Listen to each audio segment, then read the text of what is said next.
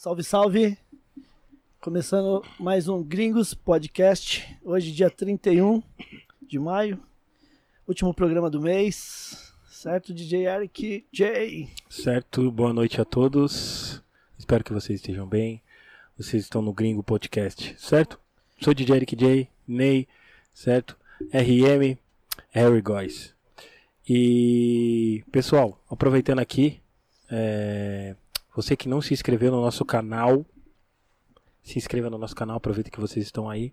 Se você não curtiu nossa página no Facebook, aproveita, vai lá e curte. Hoje não estamos ao vivo no Facebook porque estamos é, Nos adaptando estamos aqui. né? nos adaptando ao novo ambiente, Sim. tá? Mas em breve vamos, vamos voltar ao vivo também do Facebook, entendeu? Então se alguém estiver esperando lá no Facebook, fala que não arrumar nada, fala pra correr lá pro YouTube, tá? Cola no certo, YouTube. gente? Fala- corre pro YouTube. Ô, Eric, vamos agradecer também, né? Que batemos a meta de 5, né? Sempre temos 5 mil seguidores. Cadê as palmas, RM? tá vendo? Tem que Agradecer ter a aí a- sonoplastia, né?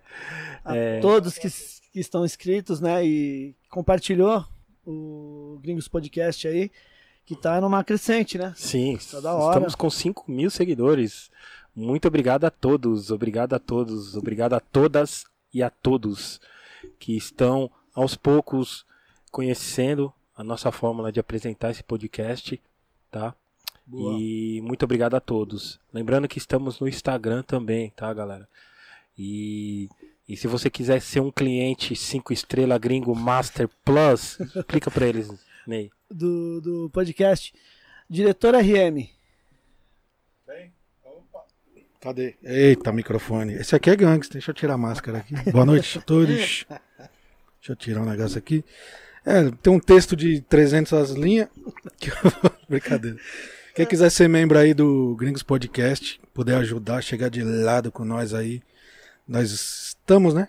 Na correria como qualquer outro. Sim, E é isso. Temos três categorias de membro, tá sim, ligado? sim.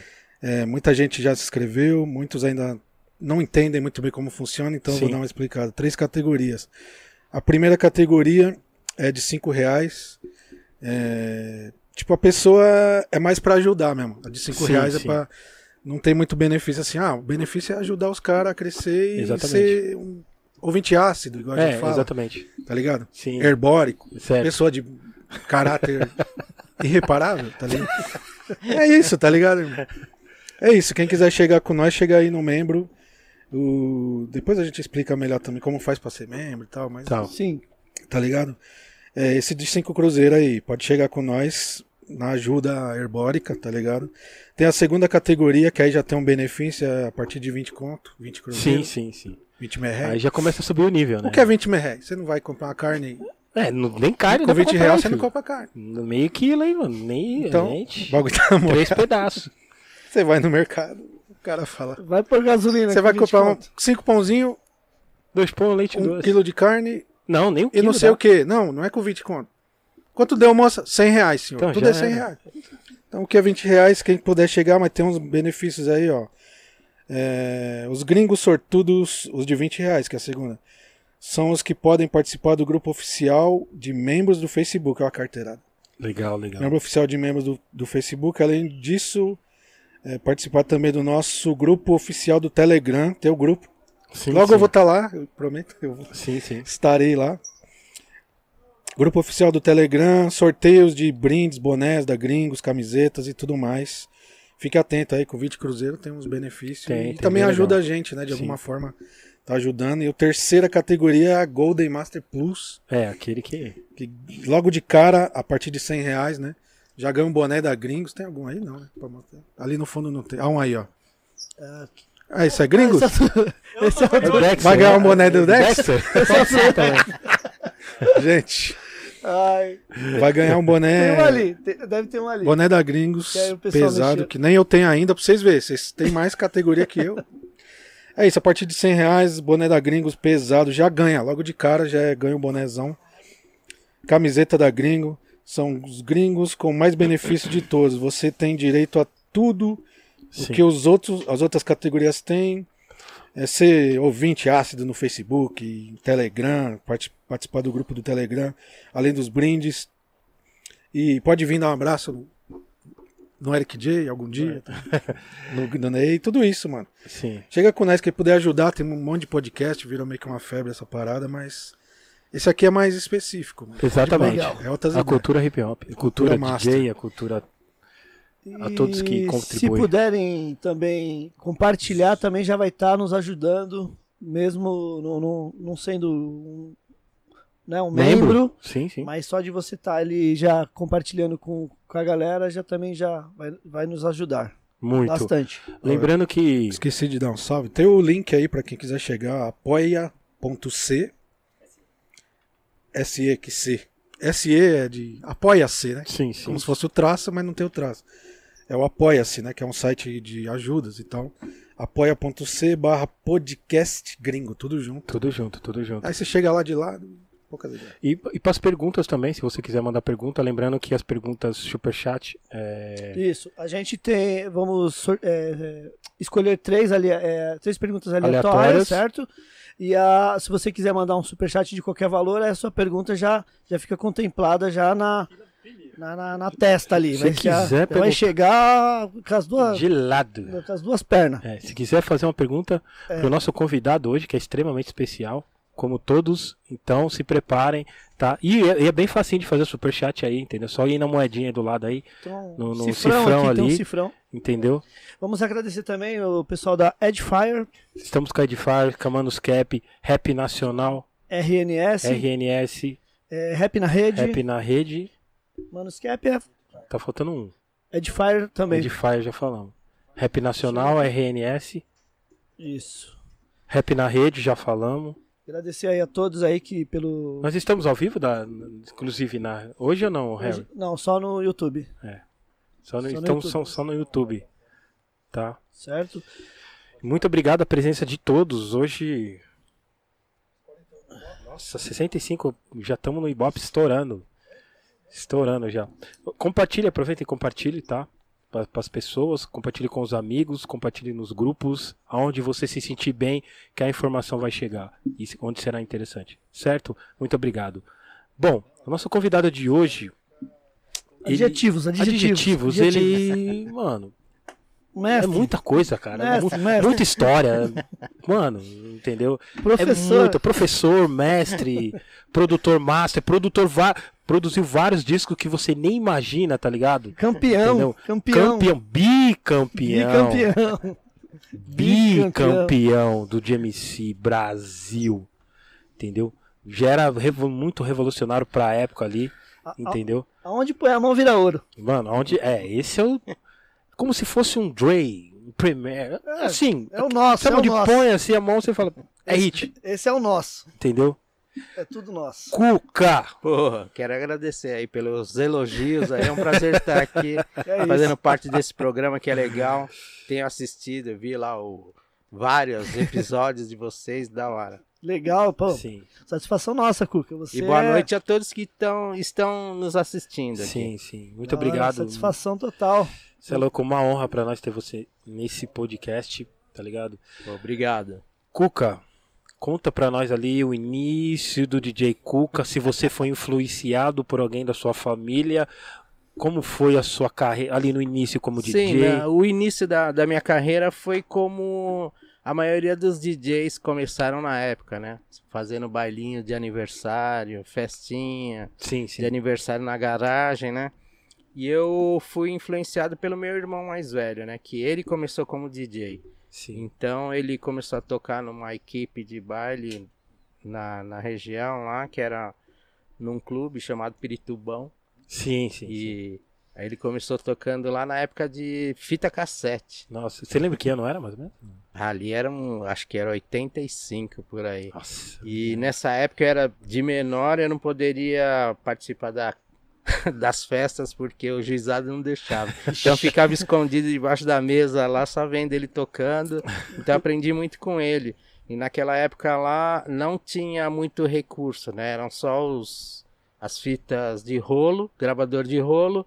E para quem quisesse os lançamentos na época, te- teriam que alugar os discos com o Machado.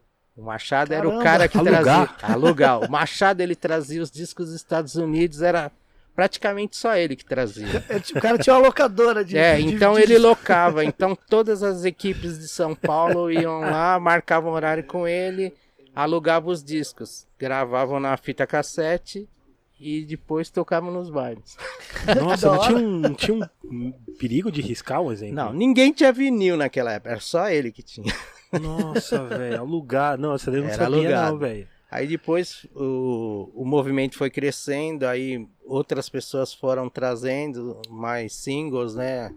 Aí na época do Ricardo Guedes e tudo mais, mas nessa época foi a época que deu start. Aí eu comecei a assistir o meu irmão tocando, fui gostando da, da coisa e, tipo, com 16 anos já tava tocando. Eu pegava, ele alugava os discos, eu copiava tudo no cassete e chegava nas festinhas, eu só tocava os lançamentos. Olha, só eu que tenho e tal. Já. Começou assim. Aí, em- com 17 anos, eu já fui na PUL FM, comecei a, a fazer participação da PUL FM, onde naquela época todos os DJs estavam, a maioria estavam na Band. Aí sim. abriu a PUL FM e a maioria migrou pra PUL, que era a rádio dos DJs. Sim, sim, Tiviraí e tudo mais. Aí Sim, eu comecei a fazer uns mega mix, tudo no cassete, não era fita de rolo. Caramba. Primeiro eu editava no cassete. Aí eu mostrei pro Julinho Mazei. Julinho Nossa. Mazei, na época, pô, ficou impressionado, né, com os megamix em cassete. Falou: Não acredito que você faz isso no cassete. Mano, é- Meu, vou te dar uma régua de corte. Aí ele foi o cara que me deu uma régua de corte que eu comecei a editar no- na fita de rolo. Foi aí que foram acontecendo os remix, fui produzindo os remix e fui tornando, além de DJ, produtor. Simultâneo, né? Ah, então E foi... tudo na raça, Cuca. Isso aí, Tudo na início, raça, tudo na, No, no, no, no Então já aconteceu, autoconhecimento. já aconteceu tudo, os dois ao Tudo ao mesmo mesmo tempo. tempo. É, porque eu, já gostava de tocar e com a edição, a edição foi uma escola pra mim, porque a edição te aguça a mente a, a, a parte do DJ a- aos ritmos, né? Sim, Sim, sim. Naquela época nem tinha muito scratch, se você for analisar em 85, só tinha o Grandmaster Flash, Certo. entendeu? Sim. Aí nos anos 90 que começaram, que foi a revolução. Você tá mostrando o disco aqui do Cash Money. o Cash Money foi a revolução do DMC, do primeiro DMC que ninguém conhecia campeonato de DJ. Foi em 88. Sim. Em Esse que 88. passou ao vivo. Foi, foi ao não, vivo foi, aqui no não Brasil, foi- né? Não, é o acho que o DMC aqui do Brasil trouxe uma fita e, divulgou essa fita para os DJs. Então, nessa época foi uma revolução porque se você olhar essa fita de 88, o único DJ que arrebentou mesmo fazendo os scratch, coisas que nenhum DJ fazia, foi o Cash Money. Sim, Porque a maioria chegava lá, tocava um setzinho meio mixado. Ele já chegou arrebentando. Então foi a revolução do Cash Money pra cá que foi a revolução dos DJs. E nessa época eu já estava riscando já, já estava fazendo esses exercícios de Sim. scratch e tudo mais. Mas você tinha visto alguém fazer porque você gostava? Não, eu gostava do Grandmaster Flash. Certo. Então, Grandmaster Flash, o AJ também influenciou muito naquela época, porque se você pegar um Megamix, acho que de 84 do Grandmaster Flash, que ele toca, que era na época que tinha o Good Times do Chic, Sim. Certo. ele que faz os scratch lá ao vivo, tudo é, no- naquele Megamix, que era bem difícil. Porque é, a gente fala hoje do Cerato, fala do digital, para essa nova geração acha que é fácil, mas naquela época era vinil e era fita de rolo. E você e não tinha mais nenhum recurso, você não tinha sample, você não tinha nada, você tinha que cortar na raça mesmo e Puta, no mano, ritmo. Caralho, foda. Tanto é que para você editar uma música de 3 minutos, por exemplo, você gastava umas três, três rolos de fita para fazer aquilo, em 3 minutos. Nossa, Caramba, velho. Tinha que ser muito preciso. Não, tinha que ser muito preciso. E era esse recurso que a gente tinha. E se você pegar hum, que eu ganhei o campeonato de 90, na verdade o campeonato de 89 eu peguei segundo lugar, quem ganhou foi o Malboro. Aí em 90 eu ganhei, em 91 eu ganhei também Uhum. novamente. nessa época também era tudo na raça, não tinha recurso nenhum, era os dois tocadiscos e o mixer. Sim, sim. Você não tinha sample, você não tinha nada. Nada. E, e, um, e um fato curioso do, do segundo campeonato que defende o título, porque o próprio DMC aqui no Brasil falou assim: Cuca não vai ganhar nunca. Não, Cuca não vai ganhar. Não, Cuca não vai ganhar. Porque Ah, ah. já tinha, já tinha essa história, entendeu? Porque eu Sim. já tinha ganho o primeiro e os caras falaram que eu não ia ganhar nem a pau. E só que eu defendi o título e ninguém sabia o que, que ia fazer. Só que eu sabia que todo mundo ia fazer porque eu via as eliminatórias e tudo mais. E eu treinava lá 10 vezes, 10 horas por dia Sim, sim. e elaborando uma performance diferente de todo mundo que estava fazendo. Sim, Sim. sim. Então eu tive esse recurso e, e eu só ganhei porque o Jack ele veio colando na minha, né? Sim, sim, sim. E o Jack veio fungando no pescoço querendo ganhar. Só que eu tinha uma performance mais elaborada que os outros pelo fato de que ninguém sabia o que eu ia fazer. Sim, sim. Então eu já sabia que o Jack ia fazer, já sabia que todos iam fazer e eu tinha que fazer uma diferente de todos.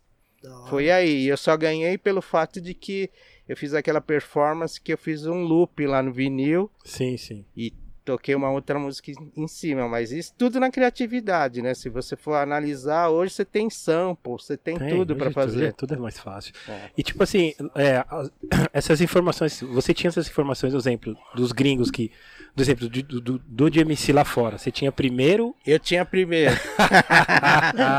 Eu tinha primeiro porque tinha alguns amigos que viajavam e já traziam as fitas pra mim. Então tinha fita antes do, de todo mundo aqui. Olha. Então tinha a eliminatória da Inglaterra, a eliminatória dos Estados Unidos, a eliminatória de todos. Aí eu assisti, via o que, que os caras estavam fazendo, Já estudava os caras. já né? já estudava. tava na frente, então. né? Já, eu tava na frente aqui do Brasil. Uhum. Só do Sim. Brasil, né? Sim, sim, sim. Então eu treinava, eu via o que, que os caras iam fazer e eu, eu pegava algumas performances que eu achava interessante deles, adaptava pra minha, mas era totalmente diferente do Brasil.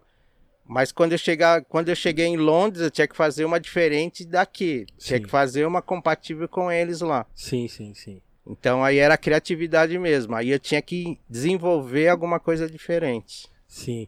E quanta, você treinava 10 horas? Assim? 10 horas, era Mas você vivia, 5 de, de manhã e 5 à tarde. você vivia totalmente da, da discotecagem nessa época ou não? Então, nessa época eu já, eu já ganhava dinheiro com produção, né? Porque Ah, fazia entendi. 90% das produções de rap. Sim, sim. Sim, você pegar sim. naquela época, Sim. foi a mesma época.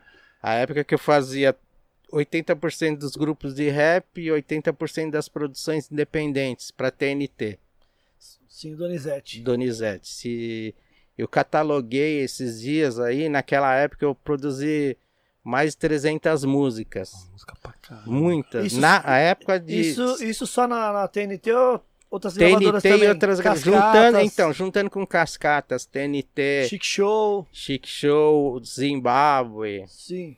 mais de 300 músicas. Nossa, é muita coisa, hein? Na época que era só vinil, só saía Exatamente. vinil. Certo. Só saía vinil, não saía CD, Nem não tinha saía o nada. CD ainda, né, Nem- nem existia, assim. CD. Não, não é verdade, existia. era só vinil. Então, é, eu ganhava dinheiro com isso. Então eu tinha um tempo hábil lá pra. Eu acordava cedo e 5 horas de manhã e 5 horas da tarde ou à noite. Pô, legal, legal. É, pô, primeiro bicampeão do, do, Sim. do GMC. Mas eles não acreditavam em você, o, o GMC Brasil? Como é que foi? É porque existe uma. um- vocês falaram de polêmica. Não, tinha pode uma, falar. Não, tinha pode uma falar. polêmica, porque eu era o único DJ que não era agenciado pelo DMC. Ah, Entendeu? Eu era independente. Eu tinha a minha própria agência. Então, é, fazia muitos shows pelo Brasil. Na época, quando eu ganhei o primeiro campeonato, fiz mais de 300 shows pelo Brasil. E Legal. aí eu ganhei o segundo, fiz mais ainda. E eles queriam me agenciar e eu não, eu não fui pelo DMC. Então ele, por isso que teve essa rincha, né? Certo. Entendi. De falar que eu não ia ganhar porque eu não era agenciado por eles. Mas não teve como, porque a imprensa to- toda estava lá, os juízes, os jurados que estavam na final eram pessoas idôneas, eram jornalistas e tudo. Não tinha como você manipular alguma coisa. Sim, sim. Tava sim. muito e, ficar, e ficaria muito na cara, entendeu? Sim, sim. Teve alguém me falou numa polêmica que teve no GMC, não sei se foi você ou que usou. Fez back-to-back com, com o chapéu bateu. Foi eu. Você que deu a No polêmica. primeiro. Não, é porque eu queria fazer alguma coisa diferente. Os caras faziam o back-to-back com uma mão pra cima. Ou back-to-back cobri- cobrindo o rosto. Então eu fiz puxando o chapéuzinho Não lá. sei quem falou pra mim que deu polêmica. Eu falei, ué, normal. Não, mas não deu polêmica. Não, é eu que falei, eu é quis normal, fazer cara. alguma coisa diferente. E né? foi diferente, É. óbvio, né? Entendeu? E é, depois, é, pô, é, você acha que depois da volta do DMC Brasil, a gente sabia que tinha, um exemplo, a gente sabia dessa outra organização, só que a gente só. Quando a gente, eu e a RM começamos a participar, já era uma nova, Uma nova- é, organização. Certo. Certo. Você acha que o Brasil, ou o DMC Brasil, a nova organização, dependente de qualquer um, você acha que foi um pouco ingrato com você na questão de reconhecimento? Ah, eu acho que sim, porque na verdade eu não sei o que, que aconteceu nessa mudança de, de gestão, né? Porque se você pegar. Eu só conheci o- a gestão do Juninho Tonon, Sim. que foi. a- ele foi até. Se eu não me engano, foi até o Jack. Que eu tava lá É. na, eu tava na Itália com ele. Eu vi. entendeu? Vejam Tá- desse- Você foi com o eu tava- Jack eu pra fui lá, com o né? Jack lá em Rimini, na Itália. Certo. Então, acho que o DMC foi até ali, mais ou menos. Só Sim. que o DMC mundial, ele já estava meio em mudanças, né? Então, alguns afiliados já, já desafiliaram. Então, ele ficou meio fraco. E teve um tempo de, de, de organização aqui no Brasil. Tanto é. É. que o DMC ficou um bom tempo sem fazer uns nada. 10 aqui. anos, É. porque Ficou, ficou tipo, bastante tempo. o último ano foi noven- 96, porque o 97 o Jack foi convidado, mas o último ano mesmo que rolou foi 96. Então fico- voltou só É. em 2008, mano. Então. 12 anos, né? 10, Que foi quando anos. o RM Quando foi, o né? RM ganhou, é, É, então. exatamente. Mas é, eu, eu creio que seja uma coisa de gestão mesmo, entendeu? Uma- é, eu sei, mas eu, eu achei, eu- na real, eu sempre me perguntei por quê. É, porque lá todos os países, eles, eles. Todo mundo tem que saber quem foi o primeiro campeão ao último, Sim, tá ligado? tanto é que Entendeu? lá eles valorizam até hoje. Se você É. pegar a Inglaterra, que é o país sede, Sim. que foi de onde surgiu, Sim. eles valorizam até hoje. Eles pegam lá o DJ Pogo, o DJ. O... Não, tem vários. Tem os antigos. Os antigos, depois do, antigos. do DMC, que vieram até pro Brasil fazer a divulgação, entendeu? Eles Sim. valorizam muito. E nos Estados Unidos também. Sim, sim, os americanos também. É, eu, eu sempre me perguntei assim, porque assim, é, pô, na volta tinha que ter você. Um exemplo, então. no mínimo como jurado. No Mas mínimo. eu creio que era a falta de informação mesmo. Era a Mas- questão do cara chegar e falar quem foi o primeiro, quando que começou, porque no Malboro você ouve. Ninguém fala do Malboro Então, também. então, é, a gente. o Malboro então, foi o primeiro campeão. então, o primeiro de MC. É, eu, eu, na minha opinião, sempre achei isso, que, pô, mas é questão de você, pô, vou fazer uma competição, vamos voltar com a competição no país? Pera aí, a gente precisa saber quem foi o primeiro cara que ganhou. Então, mas no- desde o começo o de MC já era meio bagunçado, né? Não Sim. tinha essa parte de organização mesmo. Sim, sim. Então já. Aí quem pegou já pegou o negócio desandando também e não aproveitou essas informações. Sim, eu falo, eu tô perguntando isso pra você. eu- Não, porque eu, é, eu vejo por você. Um cara que foi campeão mundial lá, que você tava defendendo o Brasil. Eu fui oitavo. Na época que eu fui, eu fui oitavo duas vezes, entre 30 países. Mas quando você foi, que ano que foi? É 2000 e... 16. Então, 2016 você foi campeão Sim, mundial. Eram para ter dado um destaque assim muito grande. E, Sim. e quem que teria que ter dado esse destaque? Quem estava organizando aqui no Exatamente. Brasil. Eles não fizeram nada, não teve assessoria de imprensa, não Nenhuma, teve nenhuma. divulgação nenhuma. Nenhuma. Então, é, passou meio que batido, porque se você não divulgar isso, ninguém vai saber. É, Exatamente. exatamente. Só que lá fora, eles divulgam muito isso. Sim, sim. É, é um- Então, aqui o Brasil que precisava, os organizadores precisavam ter esse senso, entendeu? Sim, sim. Eu sempre, eu sempre vi que faltava, faltava isso mesmo. Não, né? muito. Putz, Tanto é naquele, naquele evento que eu fui lá, que era. é, parecia um. Nem parecia que era de MC, né? Parecia que era um evento de algum cara particular lá que tava fazendo uma festinha. Não, nem tava. Não, não, sabe, é meio. Eu, eu sempre brigo. Muito amador, tá? É. Muito amador por ser uma entidade da Inglaterra Sim, que sim. tem representatividade aqui no Brasil. Sim. É, quando a gente foi no 2019, quando eu fui pra lá, ah, tinha acontecido uns problemas aqui, né? Com, com a organização. Aliás, teve o DMC Brasil, no Sesc Vila Mariana, tal, mas aí eles não. é, teve o DJ Nino, do Rio de Janeiro, que foi campeão, e não houve uma.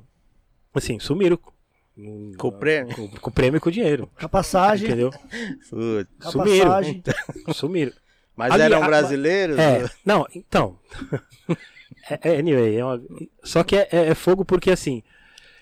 Só que eles têm que prestar conta lá na É, Inglaterra. tem tudo isso. A gente. Desde quando voltou, o melhor. Assim, desde a volta de 2008 foi o melhor que teve. Depois foi só fracassos. Sem, sem- bem real com você. Independente do local que foi feito. Quem eram os, os organizadores? Eram os mesmos do, da sua época ou não? Não, é o mesmo. É, 2008 era o mesmo. É o mesmo, eram os mesmos ainda.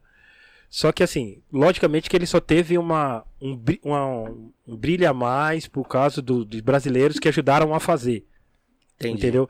Mas assim, aí em 2019 foi- deu esse problema, sumiram, e aí o- teve aquela repercussão. DJ Nino foi lá, aí amigos nossos entraram em contato com, com o Tony Prince, Sei. entendeu? Pra, pra falar, ó.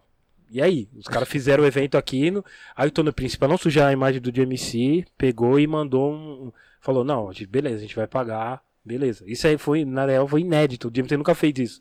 Chegando lá, o DMC me, me Porque eu ganhei a categoria online também em 2009. Então eles pagam tudo pra ir. Entendi.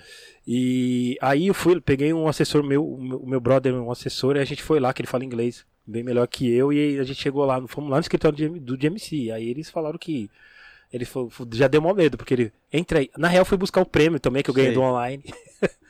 aí ele falou: Pera aí, só mais um pouquinho. O Cultmaster Swift trampa lá também Então, e tal. Coach Master Swift foi o primeiro campeão inglês É, lá. exatamente. Aí chamaram nós pra salinha. Aí os caras falaram assim. Aí os caras primeiro veio com o Fly, veio a esposa, trabalha a esposa, filha, todo mundo. Aí o Tony Prince veio com a folha A3 grandona, com o Fly do GMC Brasil e falou, mano, o que que tá acontecendo no GMC Brasil? Eu falei, mano. Tipo uma CPI. hein? É. Mano, sério, velho. Eu falei, gelei, eu falei, mano. fazer uma CPI agora É. aqui. E aí ele começou a circular. E esses patrocínios, quanto que é pra entrar? Tal, cinco. Elas. Bom, e começou a circular os patrocinadores do, É, Tá tinha ligado? muitos, né? É, e ele falou assim, mano, e eles não tinham. E a gente achavam que eles estavam sabendo o que ia acontecer aqui. Fazia tempo, fazia mais de 10, 15 anos que eles não tinham informação nenhuma Nenhum é sobre do o GMC Brasil. Sim. Eu falei, mano do céu, velho. Olha onde nós fomos parar, mano. Tá ligado? Eu falo isso pra você, porque a gente sempre, eu sinceramente, eu como competidor e DJ, tá ligado? Eu sempre queria que você tivesse num, num, Sim, num- sim. um, um melhor Mas é de, reconhecimento, de tá ligado? tudo, o, o JMC, ele não foi bom pra mim pelo fato de ter essa experiência de participar do campeonato mundial duas vezes. Fui lá no escritório do JMC também, Sim. deram maior atenção e tudo mais e mas foi foi um, um momento, não, não tava, é, eu, não, eu não tive nenhum apoio do JMC aqui. Sim. Eu tive que fazer tudo por mim. Puta. Tanto é que a divulgação toda, se eu não fosse o DJ safo que eu sou de fazer produções, de, de correr atrás, tudo que eu construí foi por mim, não foi pelo DMC. Putz. Eu ganhei os campeonatos do DMC, mas não meio que passou batido. Eu que tinha que divulgar que eu que ganhei. Os caras não Mano divulgavam. Não mudou Ninguém nada, hein, sabia, Rita? entendeu? Mudou nada, hein? Então ninguém sabia. A DJ Saudi ajudou bastante na época, porque ela, ela ajudava os DJs nessa divulgação, entendeu? Sim, sim, sim. Então a DJ Sound foi um. Se você é, for colocar, foi, um, foi um, um- uma ferramenta bem legal para os DJs, entendeu? Na Muito época é- importante, é, né? muito importante que ela divulgava bastante o trabalho Sim. dos DJs. Então isso ajudou. Mas se não fosse o que eu fiz de remix, de, de trabalho de produção, junto com o DMC, não teria dado em nada. E você Uau, sabe que mano. muito me ajudou também foi que eu, eu participei do programa da Xuxa, o Sim, Xuxa Hits, sim, por um, sim. um ano e meio, Sim. DJ daqui de São Paulo, que era só do Rio. Da Entendeu? Isso também ajudou muito, muito mais assim, ao extremo. Pode Porque crer. Globo, mesmo você participando do programa na época, que não tinha internet, Sim. todo mundo assistia programa. Exato. Então, foi o auge nessa época. Foi, então, foi. hoje, acho que se tivesse uma organização mais centrada para fazer esse trabalho de MC, poderia funcionar, mas teria que ser um trabalho sério, né? É, não, com, com certeza, porque a maioria das pessoas, inacreditável, tem um monte de gente que nem sonha o que é de MC hoje. Sim, Que de MC é. foi, é a Copa do Mundo dos DJs É, e tal. Tem pessoas que não sabem, que Sim. eu falo, mano, sim. entendeu? Eu falo, gente, nós tá, mano, sabe? Cuca, naquela época tinha muita rivalidade?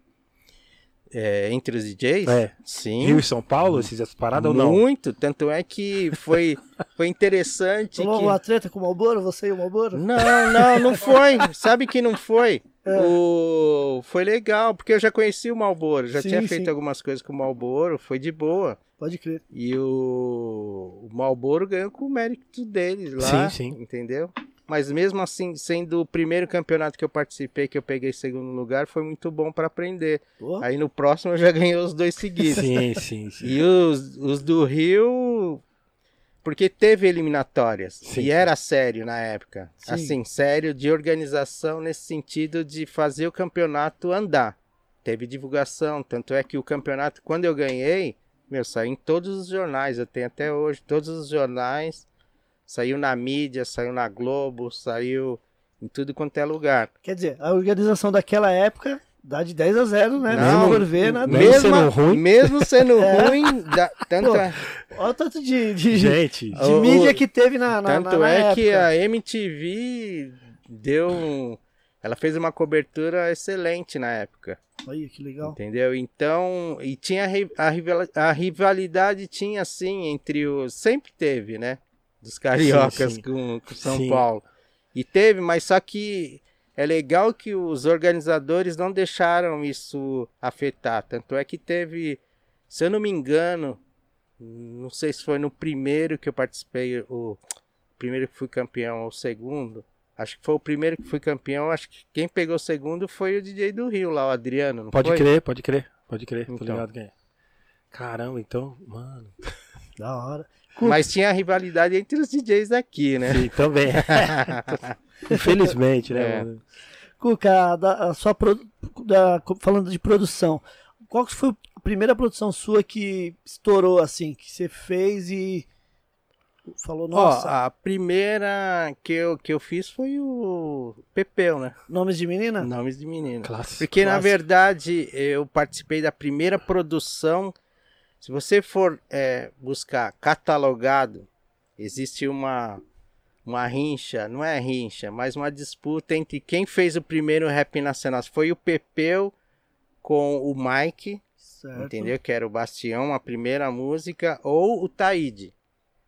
Entendeu? Meu nome é Taíde lá. Corpo Sim. fechado, né? É, só que o, o do Pepeu saiu primeiro, que Sim. era o Pepeu e Mike. E foi feito pela CBS na época, né? Que hoje é Sony. Sim, sim. E você e já o tava DJ na produção Gregão não? já tava junto tava com o também? Gregão, junto com o Gregão. Gregão que chamou pra fazer, porque ele não fazia rap, ele só fazia os pop. Pô, veio me ajudar aí, mens. Aí fui lá, fizemos essa primeira. Que é em cima do Fly Guys, né? o isso, Bastião, isso né? mesmo. Pode crer. Aí depois que veio o Nomes de Menina do Pepeu, Sim. Aí depois veio o Naldinho, foi uma atrás da outra. É, quando, quando o Nuts, é, quando a gente fez o podcast com o Nuts, o Nuts falou que o Cuca era um dos melhores produtores que, que, Não, que ele, já fala- tinha ele visto. falou o maior. O maior, Maior ele falou o produtor. Da maior. hora, da hora. Um Brasil. abraço aí, Nuts. Obrigado. Não, porque, mano, tem muita coisa, Cuca. Não, tem eu fiz, mas coisa, eu velho. fiz muita coisa mesmo, Sim. assim, porque tem vezes que eu- até eu não, eu fico abismado porque eu fui tocar numa casa, num era um programa numa loja de disco no, no ABC e o cara é colecionador e vende só relíquia, o cara tinha todos. Se eu te Nossa, falar todos, velho. o cara tinha todos, mas todos que nem eu lembrava o que eu tinha feito. Que louco. O cara tinha todos os vinis lá. Tinham mais de 150, entendeu? Nossa, E- desculpa, cara. Não, e eu fiquei olhando lá e ele quis fazer um programa só tocando. Ficamos lá duas horas e não tinha acabado, não, não entendeu? dá tempo. E. Muita coisa. Não, mas é muita coisa mesmo, mas graças a Deus, Deus deu esse dom aí. Eu só uma- tenho o- que agradecer Tinha que mesmo. fazer uma série do Cucu. Uma série, Uma exatamente. série, não dá pra um fazer um- capítulo, um uma série. não tem dá, não. Não, e foi legal porque na época os, foi assim, fazia pros grupos de rap, os caras estouravam, fazia pros bailes, os bailes tocavam e, e tinha programa de rádio, tudo ajudou, tudo, tudo, foi. né? Nossa, que louco, mano. É. Cuca, você dormia no estúdio, né, mano? É, Cuca. Só leva o travesseiro e o chá. Pior que dormia mesmo. Dormia, Antes né? de casar era full time no estúdio. Nossa, velho. Você já, é, você já pensou em fazer um. É que agora rola direitos autorais, mas tipo, uma discografia sua de, de- de todos Então, os o que eu- o sucessos, que eu- todas as é, músicas todos de Cuca? os sucessos não, mas hoje eu penso, eu tô fazendo um projeto, né, agora, tipo, pegando a maioria dos grupos que eu produzi, ou um artista ou um grupo. Eu vou fazer uma com Ed Rock, fazer uma com Rapping Wood, fazer uma com Taíde, chamar todos e fazer uma faixa com cada, Louco. mais atualizado, Legal. entendeu? Um boom bap atualizado Sim. e mesclar com, com os artistas da nova geração que estão pintando aí. Porque assim, quando se fala de produtor, alguns associam assim, ah, o cara fez o rap dos anos 90, mas o que o cara tá fazendo hoje? Eu sou um cara que sou muito eclético, sempre Sim. fui. Porque de quando eu parei de produzir rap, pa- parei de produzir rap, na verdade eu parei porque eu queria dar uma virada de chave, né? Sim, pelo, sim. pelo mercado. Os caras de equipe eram todos enrolados e tudo mais, já não tava mais, sabe? Porque teve uma época que eu tava assim, aguçado em fazer muita coisa e era muito bom. Mas aí chegou uma época que os caras de equipe ficavam agulhando muito, não, não mantinham prazo, não cumpria com o prazo, com a palavra e tudo, aí eu quis parar. Então em 94 para 95, virei a chave e só fiquei fazendo pop. Foi aí que eu, Sim. foi aí que eu fiquei famoso mesmo, né? Porque Sim, sim. Que aí você fez remix pro. não, eu fiz Kid de Abelha, aí comecei a fazer os, todos os pop. Inclusive, ô Cuca, esse. e os internacionais também, né? Aquele Kid de Abelha Remix que saiu. Isso, pintura íntima. Mano, como a gente vendeu aquilo ali na época? Então, você sabe que ali foi um caso curioso, porque ali foi uma encomenda da Jovem Pan, né? Hum, A Jovem Pan pediu para fazer um remix exclusivo para ela, então ela pediu autorização para a gravadora, a gravadora mandou a voz, eu fiz o remix, a música estourou e os caras do Rio fizeram um pirata lá, um bootleg. Aí o que aconteceu? A música explodiu. sim, A sim. música explodiu e não teve como, aí a gravadora lançou. Legalizado e tudo mais. E vendeu demais, eu lembro desse disco aí. muito, muito. E você sabe que o Kid de Abelha, a Paula Toller não queria, né? Sério, meu? Não, aí depois teve que fazer um remix, só- um disco só de remix. Aí ela lançou. Aí ela liberou pra liberou. fazer. Caramba, então naquela época a Paula Torre É. já batia nave. Porque o, o, o, K- o KLJ, o KLJ fez um remix bem legal É, de uma né, música fez. dela. É, Só que parece que ela não autorizou Então, também. Aí o é. KLJ mandou pros DJ, ah, toca aí, mas não foi o que Pô, ele- que ele queria fazer. mas esse foi, foi legal porque os DJs do Rio de Janeiro começaram a divulgar. Sabe que, não sei se você lembra o. é muito engraçado as coisas que acontecem, né? O Vini mexe a cadeira. Sim. Sim, foi Mas você também, né? Então, o Vini mexe a cadeira, eu encontrei com ele no programa da Xuxa e ele cantava rock pesado. Certo. Viu? Mexe- e o mexe a cadeira era rock assim, pauleira. Aí o dono da, grava- da gravadora me procurou pra fazer um remix, falou: "Meu, preciso de um remix pra salvar a música, pra tocar na Jovem Pan e tal". E salvou, Aí eu ouvi a Salvou, música, hein? então. Eu falei: "O que que você quer de instrumento?" Ele falou: "Quer que eu te mande o quê?" Eu falei: "Só a voz". Pô, só a voz? Mas e os outros? Não, só a voz. Aí eu fiz o remix. O, remi... o cara, ele ficou empolgado, tipo, lançou 3 mil singles, singles promocionais. Aí que aconteceu? Não aconteceu nada. Aí ficou um ano, não aconteceu nada. Aí os DJs do Rio começaram a pegar esse single promo e tocar. Meu, a música explodiu de uma tal forma que tocou em tudo quanto é lugar. Eu tive que fazer, refazer o álbum dele só em eletrônica. Nossa, velho, sério? Refazer. É que naquela época você usou um beat que era um beat muito Era, dançante, que isso. lembrava Angelina, tum, né? Aquela... Isso, que era na época do, do. Era um eletrônico, um, um eletro, né? Isso, uma pancada, É, né? era. E você, meu, E aqueles Moog, né? O Sim, Moog. sim, sim. Era a época do Moog. Da hora. Mas você, Louco. você ouviu a capela e já falou, Já falou, mais "Puta, ou menos é combina isso. aí, combina com isso. Já veio na mente. Já foi. Então, Até Tiriri que eu fiz. eu- Você fez Genival Lacerda também, né? também, Genival Lacerda. Que é esse jegue, É, né? porque esse já. Sério? Sério. Feia O Tiririca Fro- Vai. Florentina, tá ligado? Mano, o bagulho horrível. Mano. É. Eu não sabia do Tiririca, não, Cuca. É. Cara, É sério, Genival. Lacerda. Geni... Mano, de quem é esse jegue? É. Que é esse jegue. Uau, mano. Mano, cadê as palmas, gente?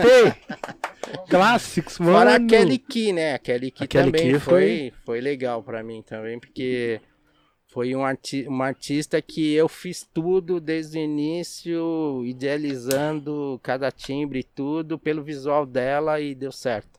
Então, um, um trampo foi chamando o outro, na sim, época. sim. Na Porque os, época, ca- os, os caras queriam.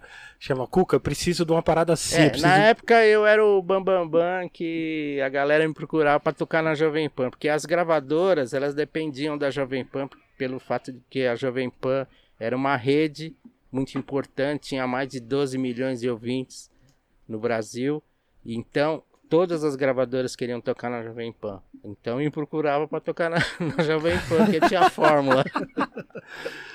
Mestre, mestre. Até Banda Eva, Carlinhos Brown, tudo, tudo. Mano. Fiz muita coisa. Eu fiz mais de, se você for contar as músicas com remix, mais de 700, né?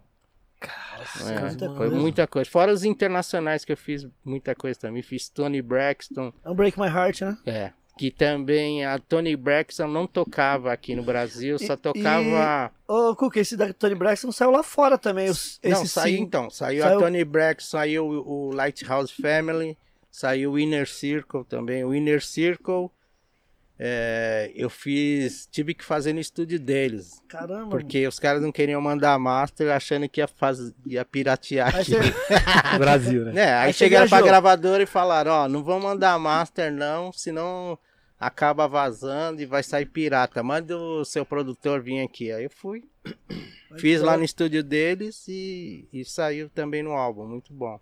Ficou- Nossa, estourou Cuca, também. Muita Também, é. Foi coisa, a Cuca. da Bomb que você fez deles ou a Não, foi o Book of Rolls. Book of Road? É, que era a segunda faixa depois da Bomb. Certo. Nossa, nossa, Cuca, acho que fosse lá nos Estados Unidos você já. Não, se você estivesse morando lá, eu seria Não, o sério, cara. Timbaland. É, Timbalé, é. tipo, pôs a mão, chama. verdade, mano. Chama. É muita coisa. É. Ô, Cuca, é. O Gabinete Galigari, mano. Isso que eu ia perguntar O agora. Gabinete Caligari foi um projeto muito legal com o Ricardo Medrano, que na época foi o primeiro single de música eletrônica vendável, que foi Sim. lançado para vender.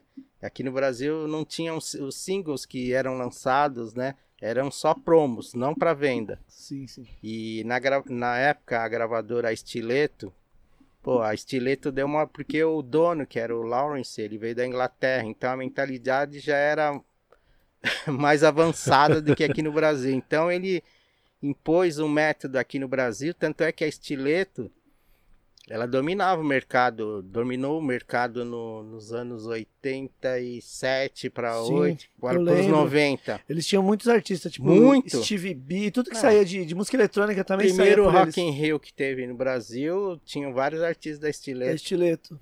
E aí a Stiletto proporcionou esse projeto. Fizemos esse projeto, foi muito bom. Ainda mais para os DJs, né? Porque Sim. foi um single que teve a primeiro Foi- acessível, Foi o primeiro, primeiro, né? A primeira track lá para os DJs pra fazer fazer scratch. scratch, que Ah. tinha a frase que era bem difícil, aquela frase Sim. lá, que aquela frase tinha em poucos vinis, né? Sim, sim. importados, então a gente disponibilizou e, e os DJs usam até hoje. Todo mundo fala É. do Gabinete Caligari. Até Salvou a hoje. pele. É. então foi bom para os DJs, porque naquela época também, como era DJ, eu, eu me via em ajudar os DJs também, né? Para fortalecer o mercado. Você Sim, tem que sim. fortalecer. Não adianta você esconder o material debaixo do colchão lá e os DJs não usarem. Então você tem que Sim. divulgar esse trabalho. Legal, sim, legal. sim. Porra, você é louco. Muita gente. Pessoal, vocês já estão vendo que. Daqui a pouco já vamos selecionar as perguntas. Manda seu superchat, tá ligado? Vamos selecionar três avulsa, certo? E... Mas quem ali, prioridade, obviamente, é o superchat, tá? Não esqueça de se inscrever aí no, no, no nosso canal e dar um like, comentários, enfim. É, de rap nacional, você lembra mais ou menos quantos você produziu? Então, rap nacional, nas minhas contas, foi uns 80, assim. Porque teve muita coisa que era gravadora independente que não, não andou muito, mas, você- mas que são rappers até hoje. O primeiro do RZO fui eu que fiz, O Pobre no Brasil Salva Chute? foi o primeiro. Da hora. Clássico o... Pega Pepeu, pega N de Naldinho, pega DMN com X. Sim, sim. O Pânico da Zona Sul eu tava fazendo lá com, com a- o William da Zimbábue lá, e aí rolou um rolo lá e aí os caras terminaram, entendeu? Sim, sim. Mas é, teve esse, fora os outros lá, o do Pato, do Duke Jam lá, Duke o, Jam. o presidente, lá, como que é? É, comando de MC, Comando de MC, sim. Tem o do- do Duke Jam também que, que tocou pra caramba. Colarinho branco. Colarinho branco também foi. Caramba. Aí você pega Taíde, na época também. Aquele, Com aqueles, a TNT, aqueles que saíram pela aqui, aquele scratch é do, do Duke Jam, que tem na colarinho remix. Aqui no álbum sai uma remix, né? É, A coletânea sai uma versão. isso. É seu ou é do. É. Aí, ó. É muita coisa, muita. Porque eu sempre quis saber quem que faz os scratch. Você imagina que é o DJ Não, do mas o grupo. Pato também faz. Tô ligado. Exatamente, é monstro, não, o Pato produtor também monstro sabe. também. E você Pato sabe é que o. Pato, ele. Um abraço aí, Pato, se você estiver assistindo. O Pato, ele trampou comigo no, no estúdio. Sim. Chegou uma época que precisava de um técnico. E o Pato, ele- na época do. Do álbum do Taíde, do ND Naldinho. Até quase aquele aqui, que eu já tava virando, era tudo Pato que era o, o meu assistente lá. O Pato que então louco. teve um professor e tanto, Porra. né? Por isso que ele E o produz bem. Pancho também, tá ligado? No Pancho que trabalhava na com o pastor. Lembro do Pancho. Qual era o nome da loja dele? Que Era. Não sei se Que era ele- ele que Disco foi- Videodance, Ele que lançou o primeiro, o primeiro som do RZO, né? O pastor.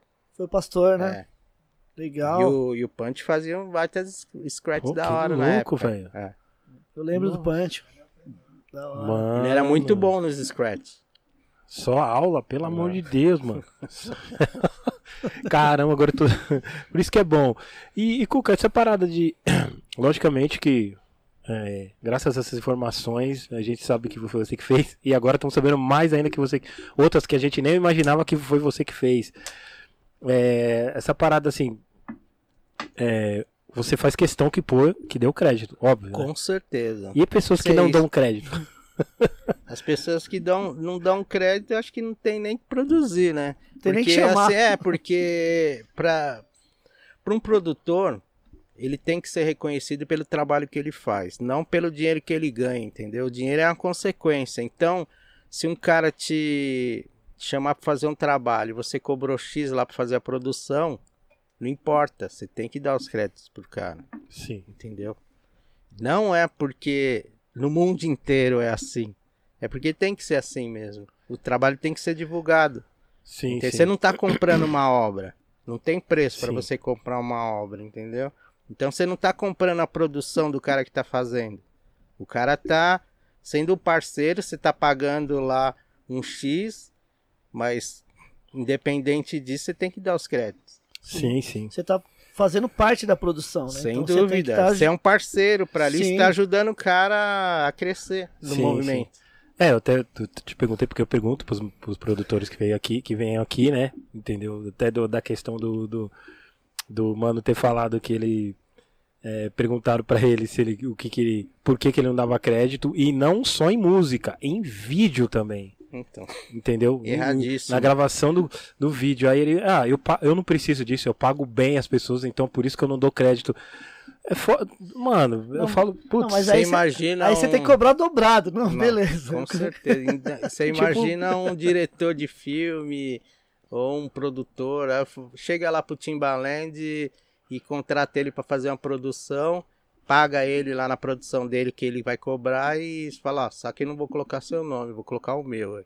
Eu, tipo, Você acha que ele vai concordar com isso? cê- cê- eu falo, mano, isso não é possível, cara. No Brasil acontece tudo, né? Enfim, Não, anyway. mas é só pra quem tá apto a, a, a optar por isso, entendeu?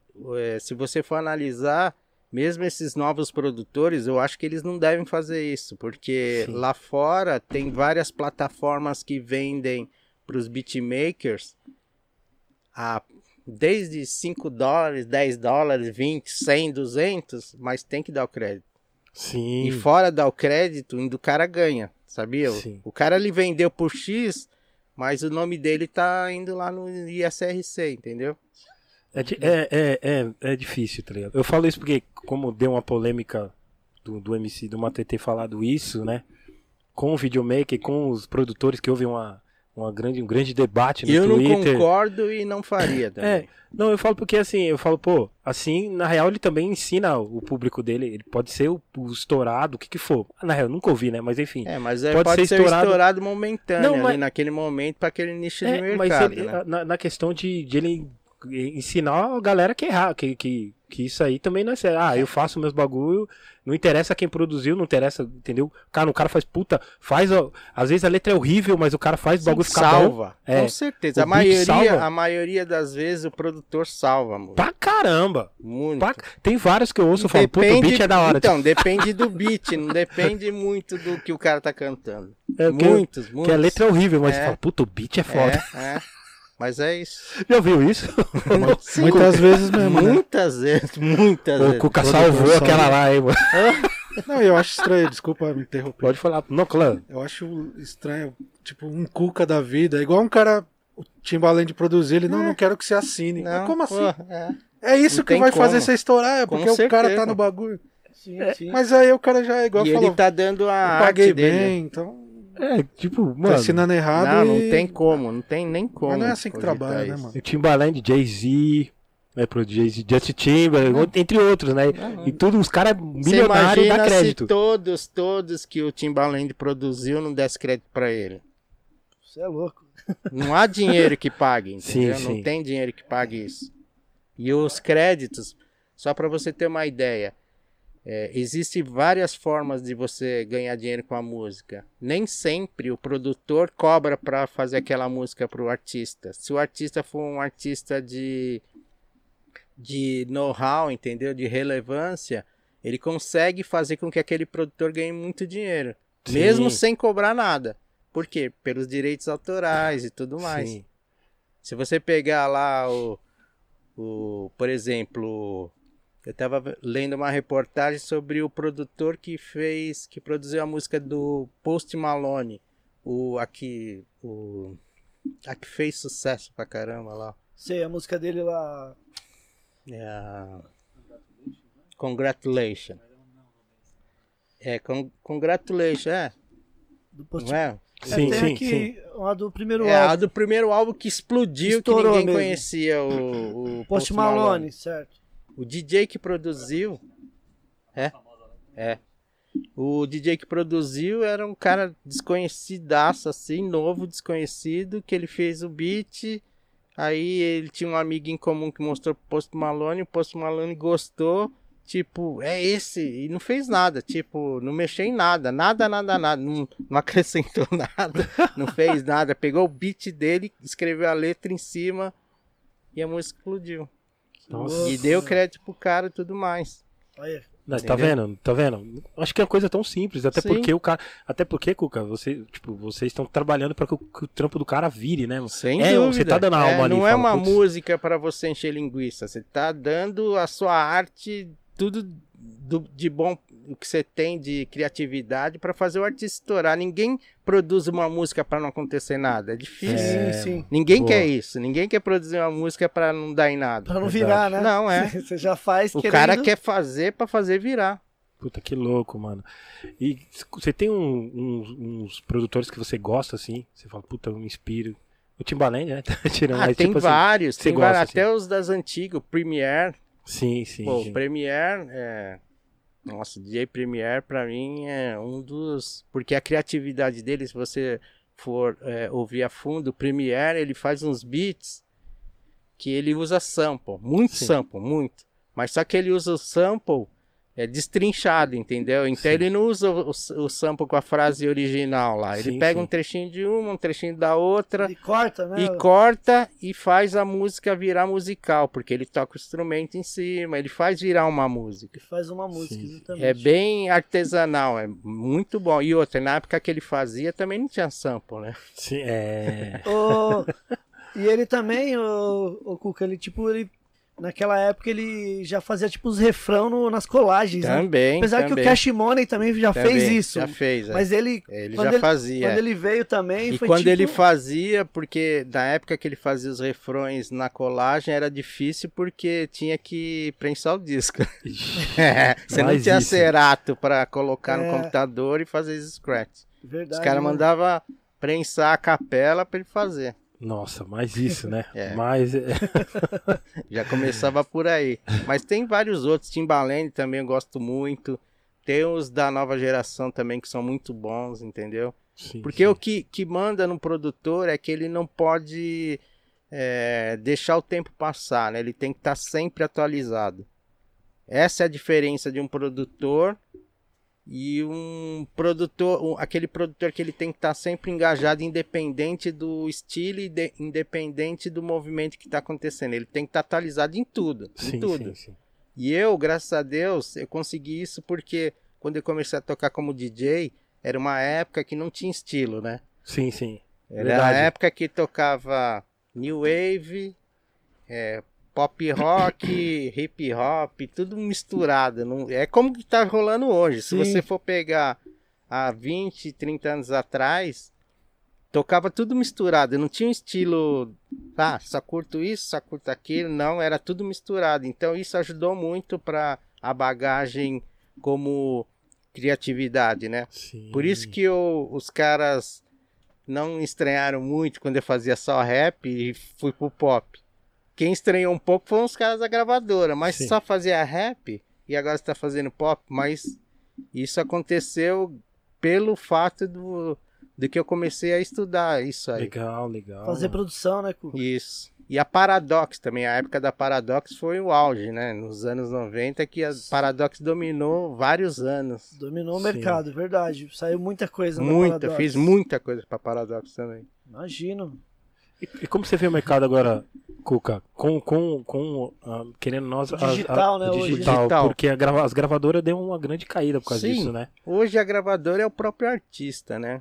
Então, é, eu acho que o artista ele não pode se iludir, ele tem que pegar e analisar um con- contexto geral, como que está acontecendo mundialmente. Hoje você não precisa de gravadora, porque você pode lançar sua própria música e ganhar seu dinheiro mais do que a gravadora ia te pagar. Porque se você tiver numa gravadora, ela vai pegar lá 50%, Fora isso, tem um empresário e tudo mais, sendo que um artista independente ele tem total autonomia de lançar, pagar um- uns patrocínios aí, patrocinado a, a, a- divulgação dele, ele consegue pegar um público maior. O Sim. que aconteceu com vários aí, se você for analisar, mesmo desse da nova geração, você pegar esses de hip, de trap, Sim. 80% não tem gravadora. Verdade. verdade. Tudo Nem- independente. É, de- e eles mesmos. ganham muito mais dinheiro que se tivesse numa gravadora e se tivesse há 15 anos atrás. Sim. Verdade. Porque o montante é outro, entendeu? Sim. Você tem muito mais é, a vazão. Antigamente você dependia da gravadora tocar em rádio. Hoje ninguém depende de rádio. Sim. E, é, você acha que também, essas gravadoras, as gravadoras que quisessem voltar a ter um, pelo menos algum, algo no mercado, elas deviam, por exemplo, investir nesses caras ou não? Assim, tipo, ó, algumas estão eu- pegando, não, algumas estão pegando, mas é, tem artistas que não querem. é, porque ganha, tá bem, Estão tá ganhando mu- muito mais. muito mais Você vantagem. imagina um artista desse novo ganhar lá, sei lá, 5 milhões e aí a gravadora falar que vai pegar a metade. Você- Mesmo falando que vai divulgar e vai trabalhar e tudo mais, porque tem o- esses artistas que vieram do underground, estão fazendo sucesso, eles pegaram uma, uma engrenagem que já, est já, estão, já está funcionando, entendeu? Essa engrenagem. E é questão de pontual. É uma, é uma questão pontual. Você pegar a música, ter lá o marketing dela, ser trabalhado, divulgado. Não tem muito segredo se você for analisar. E a gravadora vai pegar, ela vai pôr aonde? Ela vai massificar em algum, alguns meses, que é um pouco. É mais TV, porque rádio não tem tanta audiência hoje como as redes sociais e as plataformas. Sim, sim. Tanto é que o que dá dinheiro hoje são as plataformas. E aí com isso você faz um engajamento com patrocínio e tudo mais, ganha muito mais dinheiro. Sim, Só sim. que você tem que pensar no público que você quer atingir, né? Se é o meia dúzia ou se é milhões.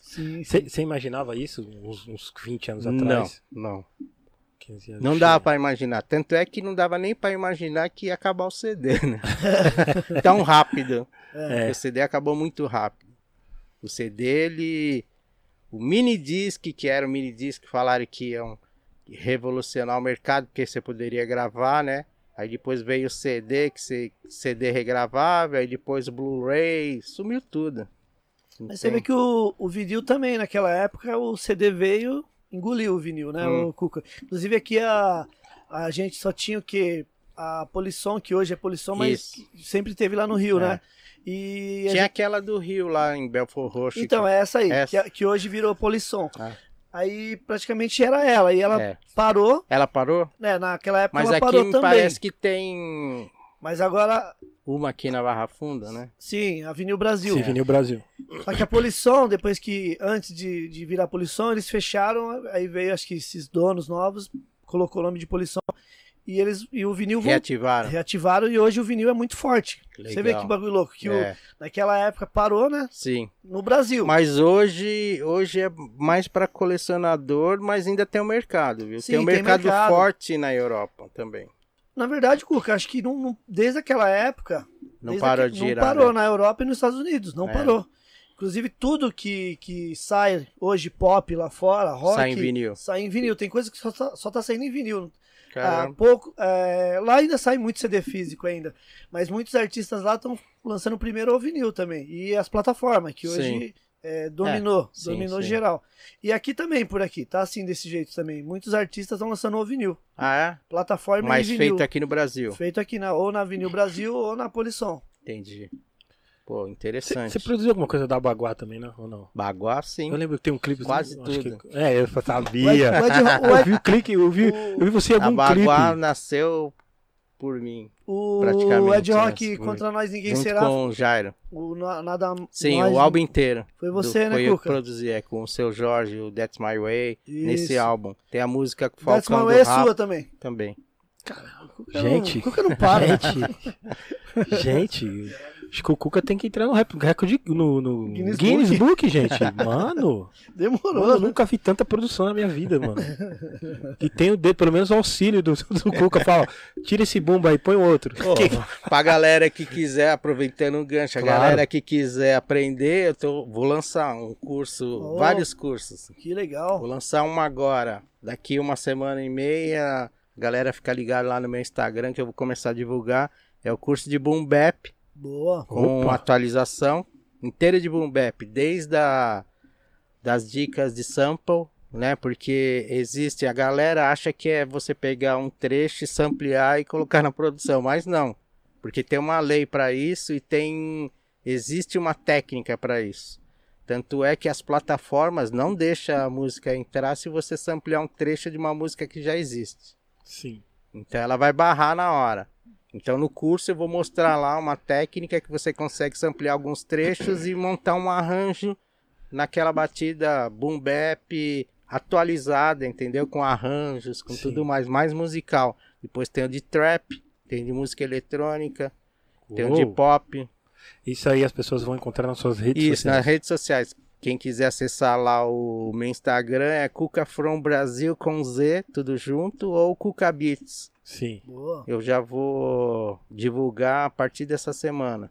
legal. Depois Cuca, manda mas- pra nós, ô Cuca. Manda Claro, pra nós. A gente vai, a sem gente vai dúvida, divulgar sem também. divulgar. Sem dúvida.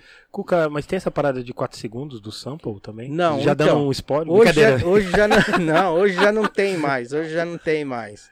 O que tem, existem é, algumas ferramentas que, que dá para você usar. Já ouvi falar no Splice, né? Já ouvi falar. O Splice é um, uma plataforma que você compra várias, vários timbres, várias músicas, e lá ele disponibiliza algumas músicas antigas com free copyright, entendeu? Hum, Só que mesmo essas músicas, se você ampliar o trecho dela inteiro, o, as redes sociais lá, o- as plataformas podem barrar É. pelo algoritmo, entendeu? Sim. Até você Imagina. explicar para ela que você comprou lá no Splice, que os caras autorizarem que você tem essa autorização, é difícil. Por isso que é melhor você fazer do jeito certo. sim. Eu, eu costumo falar assim, ah, se o Shazam não conheceu, aqui tá, pode usar. Cadê você põe, o Shazam não É, conhece. o Shazam também é uma alternativa, só que o YouTube e o Spotify tem um algoritmo ainda melhor que o Shazam lá para descobrir, para ver a sequência de harmônica. Se bater lá, É, o cara já derruba. Você sabe que o Spotify barra até o ritmo, se você pegar um um ritmo e fazer meio parecido com outro que já existe, porque ritmo não tem como você não tem direitos autorais para ritmo, é free. Sim. Ritmo você faz, é livre. Só que o Spotify ainda os caras não conseguiram resolver isso. Que se você colocar um, um instrumento percussivo nas batidas lá, aí a galera, o, o algoritmo vai lá e vai brecar e não vai deixar você lançar a música. Olha só. Olha aí, dicas de cuca, É. gente, anotem. Anotem não, melhor. Faça um curso, né, Faça um gente? curso, se inscreva. É só entrar no meu Instagram lá, o Cuca From Brasil com Z ou arroba CucaBits. Um desses dois que eu já vou Legal. Vai lançar divulgar essa semana.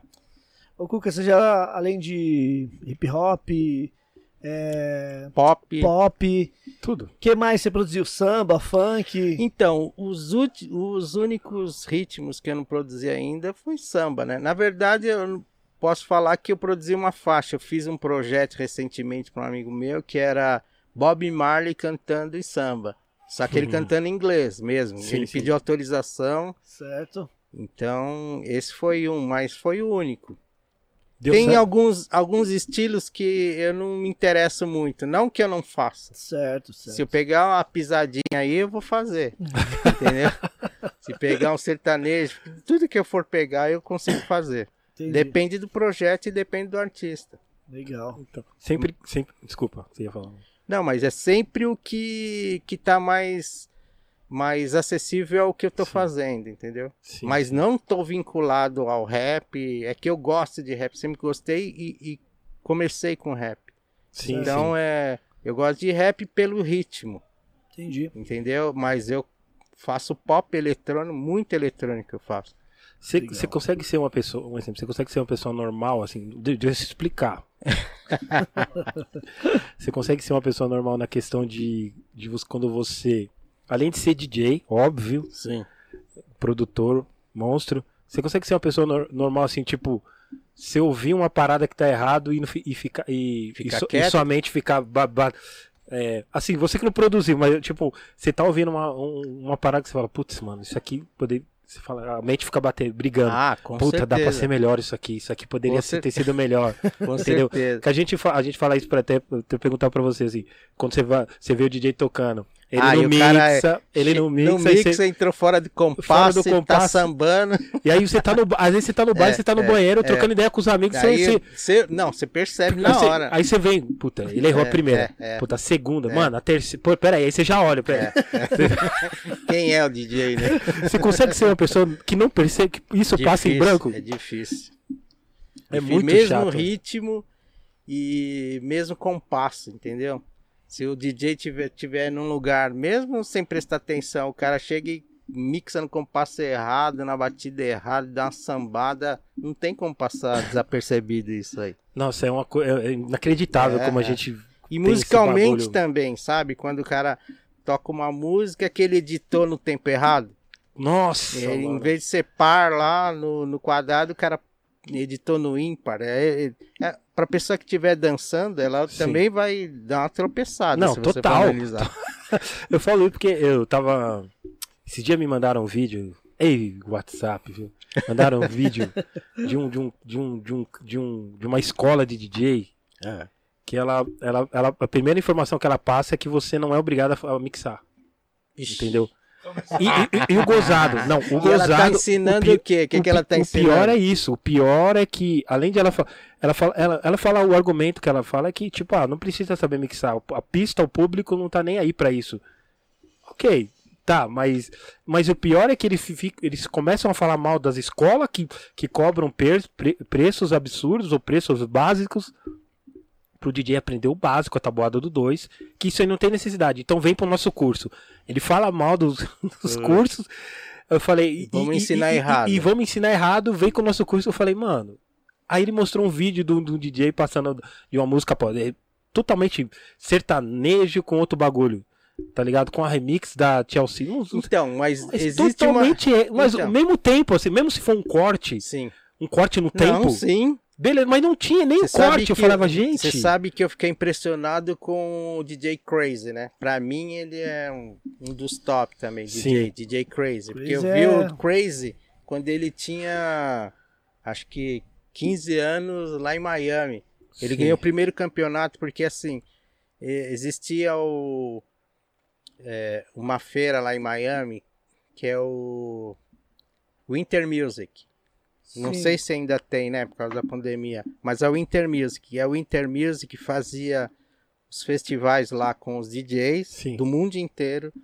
Os DJs famosos do mundo inteiro iam lá, então tinham várias palestras. E nesse meio do dessa eram quatro dias. E no último dia tinha a festa no Ultra Music, que era na praia, lá para Sim. 50 mil pessoas. E nesse intervalo tinha o campeonato de DJ da, da, da- do Inter Music. E o, o Crazy, ele ganhou três lá, antes Sim. do GMC. Sim, sim. Então eu conheci ele lá. E aí depois do GMC ele ganhou três seguidos também, Não, né? é, aí foi. Aí eu assisti ele ao vivo lá em Brasília, no festival que fui tocar. E eu fiquei impressionado, porque o cara tocou desde Nirvana, Madonna, que é. Planet... Eu já Não, vi- você já já, vi- viu ele já vi tocando? ele tocando aqui Já vi, também. Não, ele, tocou, ele tocou tudo, tudo que Ele- você eu vi imaginar. ele na festa do Mark, meu, o cara é. Não, é louco. e, e isso que eu te falo, a galera tá lá dançando, mas o cara toca no tempo, mesmo ele cortando, tá tudo Tá no, no tempo, tempo. tá tudo no tempo. E- Então, in- independente do estilo, do ritmo, você tem que. Cê- a galera tá dançando, você já quebrou ela na, no- no- na dança sim, lá. sim, sim. Então existe uma técnica pra isso. Exatamente. Eu, eu, eu, eu achei que pelo menos era o básico, né? Falar, ó, você não quer mixar, mas você corta de uma música pra outra, Sim. tipo, no tempo. No tempo, Você tem que é. pensar, imaginar É. que a pessoa tá É. dançando, Isso. aí você vai cortar no tempo. É. Mano, aí nem isso. Eu falei, gente do E céu. nesse dia aí eu lembro de uma virada que ele fez lá que fica na mente. Ele tocou Axel F. É. É. Aí ele sampleou e veio subindo, de, é, subindo com o Billy Jean. Filha da mãe, mano, caiu a É casa. mesmo, Não, ele é muito Não, ele é bom. muito rápido, bom, velho. muito É bom. muito e a rápido. técnica dele também é muito. Da hora. Ô, Cuca, você tocou em danceterias aqui, né? Na, em Sampa e pelo Em Brasil. São Paulo eu só toquei na Playboy, Isso, é, praticamente. é isso que eu ia te falar. Só na Playboy você tocou? Só na Playboy. Porque é, após a Playboy era. Hum. A Playboy foi uma casa que me deu maior suporte quando eu comecei, né? Então eu fui pra Pô FM. Você imagina, aí eu tocava no Piritubão lá com. Sim, sim. Depois que meu irmão saiu, aí eu comecei a tocar. Certo. Aí eu comecei a tocar e era domingueira. Só que era domingueira de equipe. Naquela época, domingueira de equipe, você tem que carregar as caixas, montar as caixas, É. iluminação, tudo. E era no clube, né? Você Sim, tinha que sim. desligar tudo depois. E mesmo assim, o- a grana era assim, era merreca das merrecas, mas eu tava aprendendo e era para mim era gratificante. Aí eu fui contratado pela Playboy, assim, ganhar cinco vezes mais e quando eu cheguei lá a casa era dez vezes menor. E aí eu falei pro dono, que horas que eu chego aí? Ah, você pode, chegar aqui, é, pode chegar às 5 para 7. Mas que horas que abre? 7 horas. Mas não vai carregar as Carrega as caixas. caixas. Era comum, né, Cuca? Já Era tá co- acostumado. já tá já. acostumado, cheguei lá, tá tudo ligado, só chegar e Pode crer. E foi legal, eu fiquei vários anos, nem sei quando. Mas era maleável porque, como eu ganhei os campeonatos, eu tinha que fazer apresentação. Sim, Então não, tem, não tinha essa com o dono lá. Eu fiz muitos shows e não ia mais pra Playboy. E chegou uma hora que eu não tava mais é, conseguindo conciliar o tempo da Playboy com as apresentações. Aí eu saí. Mas Sim. foi a única casa. Que vários, vários outros contra, é, contratantes te chamavam Sim, pra tocar chamava, é. em outros eventos. É, enfim. depois do DMC eu fiz muito show, aí quando eu entrei na Xuxa aí era de segunda a segunda. Era TV, né? É, Pá, vi- TV outra ela visibilidade, é né? outra. É outra parada, né? Eu vi um programa também, Cuca. Tem no YouTube, mano. Você fazendo. Não era no, é no Trip Trip? Eu não sei. porque ah, você- teve o, eu fiz até do Serginho Grossman quando ele tinha na Gazeta, no SBT Sim, também. acho que eu os vi dois. Eu vi você Que era fazendo. o é, Programa Livre. Sim, Sim. programa livre. Isso. Aí, tipo assim. E tinha um na Record também, que tem, que é? tem essa. Tem esse da Record, que acho que era Mulheres, sei lá que programa que era na Record na época, que também me chamaram pra fazer. Tipo, o programa Acho não que tinha era nada mulher, a acho que ver. era mulher. É, não que- tinha nada a ver o programa, com, mas como eu tava no, num assunto da época lá, não, DJ que foi bicampeão, não sei o que, aí fui lá e, e ao vivo mesmo. Sim, sim. Fiz uma performance ao vivo. Acho que foi esse que eu vi. É, Será que é esse? É, acho que é foi esse mesmo. Você já tinha várias rotinas prontas ali. O- Já. Os caras pediam. É. Peraí. É, porque na época, porque assim, o DJ, na época, é, para mim foi muito bom porque eu fui evoluindo no que eu fazia. Então, Sim. performance é uma coisa, show é outra, entendeu? Sim, sim. Então eu não Sim, poderia fazer. Tanto é que você pega os shows dos DJs que foram campeões, como Crazy, ou como o David, qualquer outro. É, eles não ficam a noite inteira fazendo. Não, não tem Senão como. você vai não dar Moisés na pista, entendeu? Não. Então tinha toda a apresentação que eu fazia, eu mixava, tocava tudo que tava tocando na época e três minutos, três minutos eu fazia performance. Brincava É, ali. Era só isso, só pra galera saber o que eu fazia. Porque isso aí em várias praças que a galera nunca tinha ouvido falar nisso. Sim, Então você não pode assustar, entendeu? Não, é, não, isso aí é, é, assim, a gente sempre procura fazer isso também. Às vezes, ah, tá, ganhou, tá, mas aí eu vou, se eu for fazer uma performance, eu faço no meio ali, É, Acabou, é, voltou é o baile de curtinho novo. e depois volta. é. entendeu? É. Go crazy, Isso, aliás, é. todos os caras fazem, fazem, isso. entendeu? ninguém Mas tem- faz. Mas você acredita que ainda tem uns contratantes ignorantes, cara, Hum. que acha que você vai ficar, fazer duas horas de performance? Não. Não, Não como existe. uma pessoa vai fazer? Nem o, te juro, nem o Gilbert, eu vi quando Não. o Gilbert veio nos call beat, eu vi, mano, teve um momento, ele ficou tocando as músicas. Sim, mas Depois sim, ele fez é, scratch, acabou. Mas é aquele momentinho ali de três minutos e nem pode passar disso também, É, entendeu? entendeu? Se nem enche o saco. É uma, Não, é uma- é uma saco coisa mesmo. básica. É. Ó, eu, ó eu, eu tô aqui também porque eu ganhei isso. Pá, Isso, pronto, é, acabou. é. Porque che- sempre chegava na- no auge da festa que o tinha o contratante que tinha o apresentador que ele falava agora, depois o DJ que foi bicampeão, não sei o que, ele vai mostrar um pouquinho de performance, ele já avisava antes. Sim. Ele não chegava com tudo lá depois da música e já fazia essa performance. Então já era explicado antes, preparava o público, fazia três minutinhos e um abraço. Nossa, é uma coisa tão simples, mas É. é. o- os, contra... Eu Tanto falo é que porque... você pega o. Mesmo o DJ, é, DJ Bonix, que é o do Wiz Khalifa, que ele Sim. toca aqui direto, né? Sim, sim. Então, ele, ele também faz performance, mas ele só chega lá e toca a, a seleção dele, faz lá uns scratches, uns negocinhos e tchau.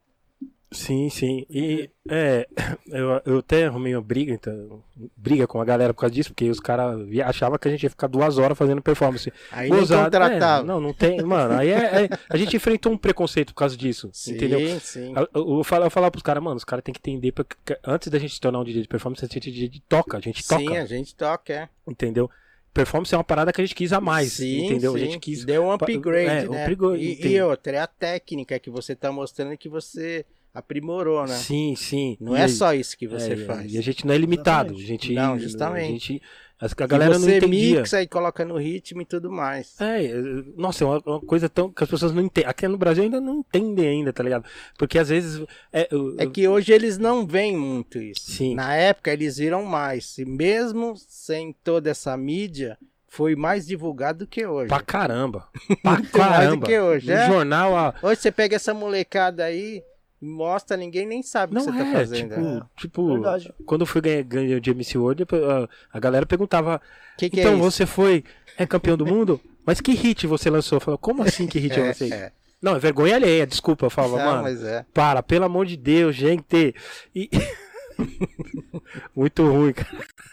Não, o Eric ele é mais conhecido em Londres do que aqui, se for Sim, ver. Meu Deus sim, do céu, sim, você fala, gente, mano, que. Não, é sério que vocês estão falando. Então eu tive que enfrentar essa. essa, essa... Infelizmente, tivemos que Sim. enfrentar isso, né? É, Entendeu? Tipo, eu falo, nossa, muito. Mano, como é que não entra na cabeça das pessoas? Sei lá, mano. Uma coisa simples. A mesma Igual quando os caras falavam, ah, é MC de freestyle ou MC de letra, tá ligado? Eu falava, gente, como assim?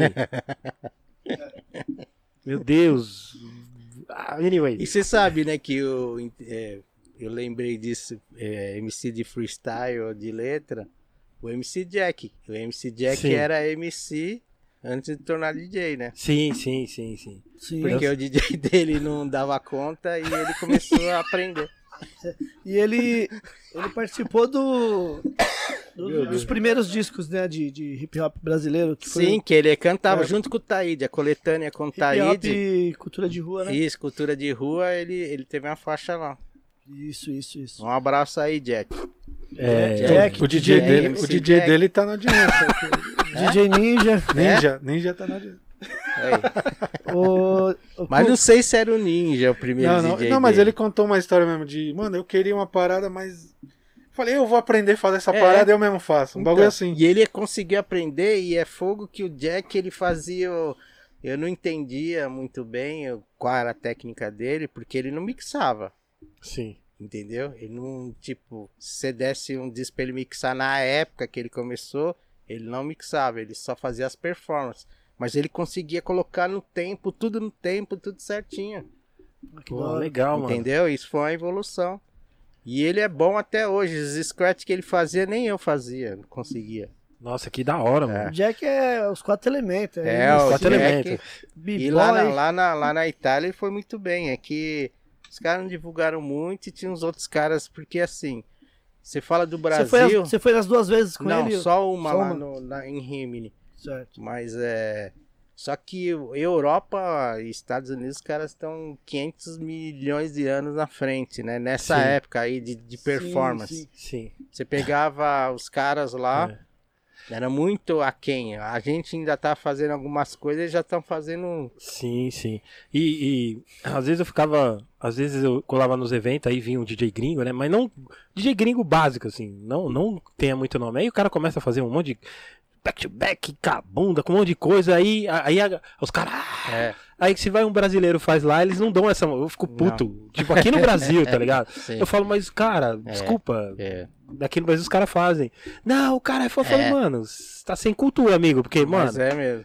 sabe? E mesmo na, pró- na época, se você pegar o, o histórico, no, no Cash Money, quando ele ganhou, o Cut Master Swift, tipo, passou batidaço assim, entendeu? Sim, sim. E ele, tipo, errava todas e foi muito mal. Sim, sim. E aí, quando ele veio pro Brasil, ele também não, não conseguiu fazer as performances dele sim e a sim. galera achava o máximo. É, meu, gente. É. Brasileiro sendo brasileiro. Gente. Mas você tem que fazer lá. Mesmo brasileiro, meio, até hoje, assim, qualquer Não, artista. mas você atleta, sabe que o coisa. meu, a minha performance é que lá no EDMC na época tinha umas panelas lá também, né? Tem. Até hoje, Tem. né? Até hoje também tem? Tem. Porque assim, o- os caras me falavam assim, os representantes que foram comigo falaram, ó, eles colocam um, um jurado de cada país. Sim. Então o Brasil não pode votar no Brasil, mas vota no- nos outros países, entendeu? A França não vota na França, mas só que os caras faziam a armação deles lá, ó, vota no meu que eu voto no seu. Ixi. Então já tinha isso, entendeu? Tanto é que o, a pri- o primeiro a primeira a primeira vez que eu fui, que eu peguei o oitavo, eu fiquei indignado que eu não tava na final, tá ligado? Sim, Porque os caras que entraram lá, Ah, eu vi, eu vi Não. o, o vídeo. Acho os que caras você que merecia estar na entraram, final sim. não, cara. os caras que entraram, eu falei, não é possível.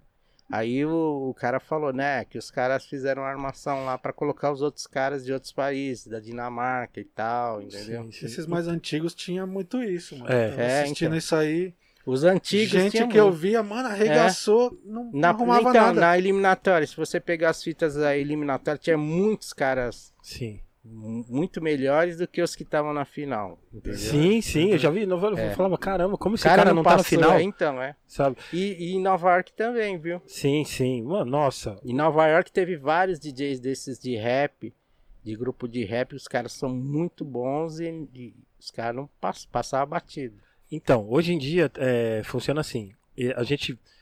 Eles es- agora mu- mudou um pouquinho. é online. É, não, no presencial também. É. Mudou pouca coisa, tá ligado? É, eu fui jurado uns 5, 6 anos, assim, todas as vezes que eu fui do RM foi. Acho que foi também, foi, do- foi primeiro, foi um dos primeiros brasileiros a ser jurado, que eles escolheram. Mas assim, é. Pra você ser jurado, você tem que ser campeão do seu país. Hum, No mínimo, campeão do seu país. entendi. Só que assim, Você não pode votar no próprio país. Não, agora, não, agora pode, mas assim, o, isso aí fica difícil, porque assim, o, o, o americano ele vai, ele vai pôr o, o, O americano. o americano, tá ligado? O inglês vai Entendeu? pôr o inglês É. e o francês vai Entendeu? pôr Então, só que aí, só que no jurado nós tem quatro americanos, três franceses, três mano, O mano, francês é europeu. seis é, Vários vão votar no europeu. Sim, vão votar votar no deles, tá francês, ligado? Sim, é. é. Quem entendeu? tem de brasileiro? Um. É, Um, aí você vai, Você não fala tem um peso, voto, né? Um voto eu tenho. mas É. você- Você tá entendendo? E, e essa, esse bairrismo, esse. Isso aí acaba tirando um pódio de outro cara que merecia. Sim, acaba sim. deixando um cara que ia pra final por causa disso. Sim, entendeu? sim, sem Então, dúvida. É, é difícil, tá ligado? Infelizmente. É.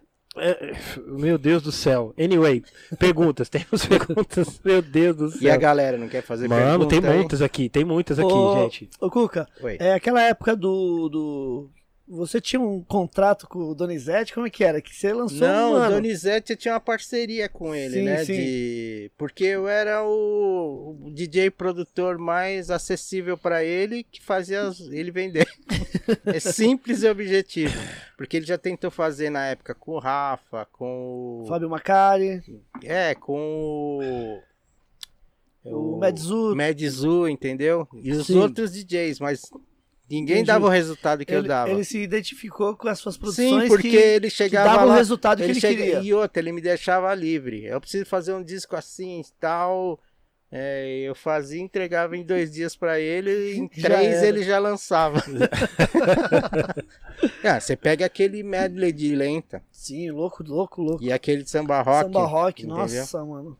Então são. Meu, ali deve ter dado trampa, hein, Cuca, pra você fazer, hein, meu. Pô, pra caramba, porque ali foi edição mesmo, né? Não Sim. tinha sample, não tinha nada. E eu tinha que mixar as músicas. Você imagina você colocar a música de, dos anos 60 em cima de um beat. Sendo que varia muito. E tinha que ficar com o pitch assim, gravar um trechinho, editar, depois gravar outro, editar. Então demorei muito pra fazer aquele. E o da lenta também. Meu, É. incrível. Você e o Donizete, né, com certeza. É, o finado Donizete. Finado Donizete. Ele ganhou muito dinheiro, ele fez muita grana com aqueles discos, porque Fez. ele vendia muito. E os caras não conseguiam acompanhá-lo, entendeu? Eles queriam, tipo, por isso que vinham as outras equipes e outra galera querendo fazer também, mas ele soltava muito rápido. Ele tinha um esquema lá na Sonopress que os caras faziam o disco dele em dois dias. Entendi. É, É do Donizete, O já Doni- põe na o frente. Donizete era Passa na igual- frente de todo mundo. Você sabe que o Donizete era igual a Paradox, né? A Paradox Sim. na época era impressionante. Ele fazia aqueles as sete melhores da Jovem Pan, só que ele ia na sexta-feira lá, o Silvio ia na sexta-feira falar com o Tutinha. O Tutinha escolhia o repertório lá com o programador. Na segunda o disco já tava na- em todas as lojas. Aí, aqui. Mano, é muito foda. Muito cara. rápido. E era 700 mil cópias na época. Nossa. sim. Ô. Eu vejo, eu escuto o programa do DJ Luciano, ele vira e mexe, ele fala, mano, o Donizete, o DJ Cuca É, porque, sabe por que ele... é, movimentou as quebradas, Sim, os bailes. mas movimentava tudo. porque o Donizete ele tinha essa mentalidade de gravadora independente americana. Porque qual que era a diferença entre as gravadoras independentes e as multinacionais? a multinacionais, ela tinha muita burocracia. Tanto é que eu fazia muito remix para as multinacionais. Enquanto eu fazia um remix para uma gravadora, os caras demoravam 3, 4 meses para lançar o promo. Sim. Enquanto que a Paradox ou Donizete, eles faziam uma música, em três dias já estava na loja. Não, aí é muito, Entendeu? muito mais. É, é o tempo. e as, as independentes americanas são assim. Eram assim também o trabalho deles. Por isso que eles pegaram o mercado. Eles lançavam, enquanto a gravadora lançava uma, eles lançavam 20. Entendi. É, a rapidez tem que ser sim, rápido. sim. Sem, ainda mais hoje. Hoje, se você for pensar, o mercado muda muito rápido, muito. Se você demorar muito, faz uma música hoje é, e vai lançar daqui três meses, já, já não, passou hoje, o ritmo. Não, não, não, Já era. já era. Já era. O timbre não é mais aquele, o- a levada não é mais aquela Sim, e tudo sim. mais. Tem que ser rápido, né, É. Cuca? Eu tô doutrinando meu filho. Meu filho vai cantar, tá cantando também. Legal. Rap. Então estou produzindo algumas faixas com ele para para fazer, mas eu estou explicando toda essa história para ele também, para ele aprender e vindo uma bagagem de quem teve experiência, né? Sim, então sim. ele tá fazendo umas letras legais, levadas legais pra gente vir fazendo algumas coisas legais também. Boa. Puta, que louco, que louco, sensacional. Meu Deus do Logo céu. mais vai ter novidades aí. É. Perguntas? Tô Cuca, chegando aqui. Tá chegando. Sobre o. Daquela época do. Como é que era o acesso para pegar os vinis da. Na época da Playboy, por exemplo. Que Na, era, na Playboy, a Playboy comprava tudo. já Já chegava. comprava Você chegava lá, já Não, tava é, lá os lançamentos. Então, na época da Playboy era diferente, porque você vê, eu tocava no Piritubão, era fita de rolo, não tinha vinil. entendeu? Porque a gente alugava do Machado ainda, copiava tudo e tocava. Só que na Playboy o dono trincava, tanto é que ele comprava tudo que chegava. Então ele comprava primeiro. Tanto é que nessa época, era uma época que aqui a galeria pegava fogo de disco importado. né? Sim, Sim, sim, sim. sim. Os lançamentos você comprava tudo aqui. Então, é, aquela época foi muito boa para isso também, abriu o mercado, né? O Oswaldo trazia bastante coisa, Sim. o Marquinhos, todo mundo. Muita Verdade. coisa, né? É, Muita então todo coisa. mundo comprava. E a maioria das casas compravam. Sim. Naquela época, se você pegasse a Zoom, a Brother, todo mundo comprava. Pode crer. Então a Nossa, gente coisa- tocava vinil mesmo. Os importadão.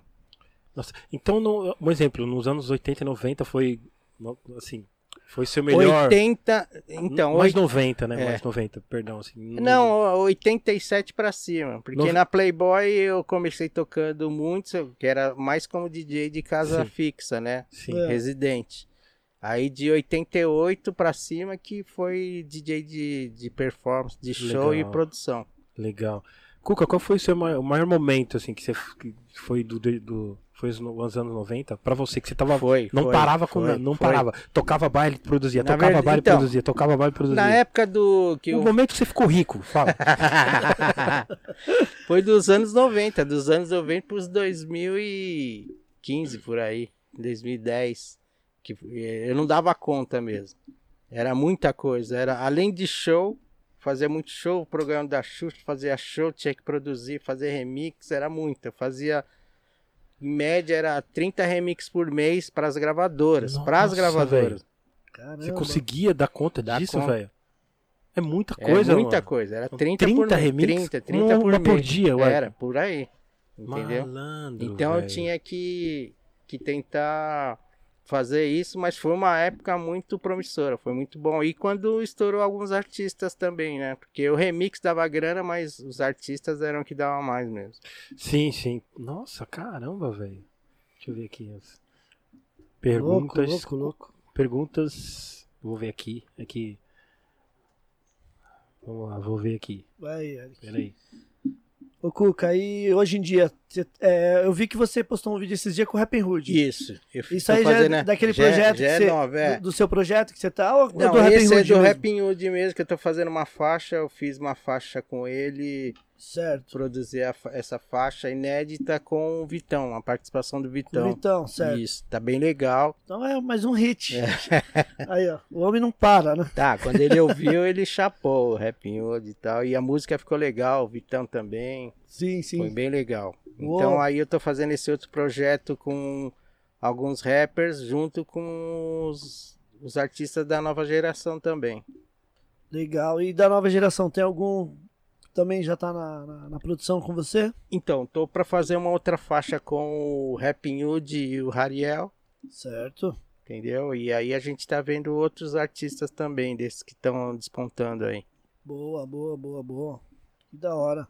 Bom que você não para, né, Cuca? Não. Tipo, a. Graças É. a Deus é o que eu gosto de fazer mesmo, sabe? Graças Sim. a Deus, só tenho que agradecer a Deus mesmo, porque você trabalha no que você gosta. São Sim, sim, poucos sim. os que conseguem que fazer isso. consegue, exatamente. É, e fazer o que você faz com É, amor. É, com amor. Por isso que as coisas acontecem, né, mano? Sim, então. Tanto é que algum artista, quando me procura para produzir, eu vou dar sempre o meu melhor, independente se é gravador independente, se é artista independente, porque é o meu nome que tá ali, né? Sim, lógico. Tanto é que eu produzi uma faixa recentemente pro DJ Bibi e o Carlão. Sim, Chegou a ouvir? O DJ Bibi, ele, mano, é Da samba hora, rock. Samba da hora. rock. Não. é samba rock, não? Da hora, é um boom bap. Um boom da bap. hora, da hora a música ficou. Mano, e eu fiz assim, pensando E neles. se eu não me engano, o Bibi, ele falou pra mim que tava fazendo uma parada com você. Chapou, ele ele, veio aqui na chapou. loja, é ele verdade. chapou na música, e a música ficou muito boa, a letra ficou legal, Ai, vai rolar. Que da hora, que então, legal. e atual. Entendeu? Tipo um boom bap atual com assunto legal. Boa. Salve. É, primeiramente, a- primeiro o superchat foi do foi do Bunnies. Obrigado, Bunnies, DJ Ô, Ban. DJ Ô, Ban. Bunnies. Ban. Bunnies in the O, o house. Cuca já participou do Já, já. Batendo, Batendo Prato. Prato, já, já. Louco. Salve, Bunnies. Um Muito obrigado. abraço aí, Bunnies. Valeu, Lembrando que o Bunnies. Bunnies também tem um episódio do, do, do, do, do Gringo. Podcast com o Bunnies, tá Pô, ligado? da hora. Foi uma Pô. aula, viu, mano? É, O Ban é sensacional. É, o DJ, deixa eu ver, DJ C, tá, tá, DJ C aqui, enfim.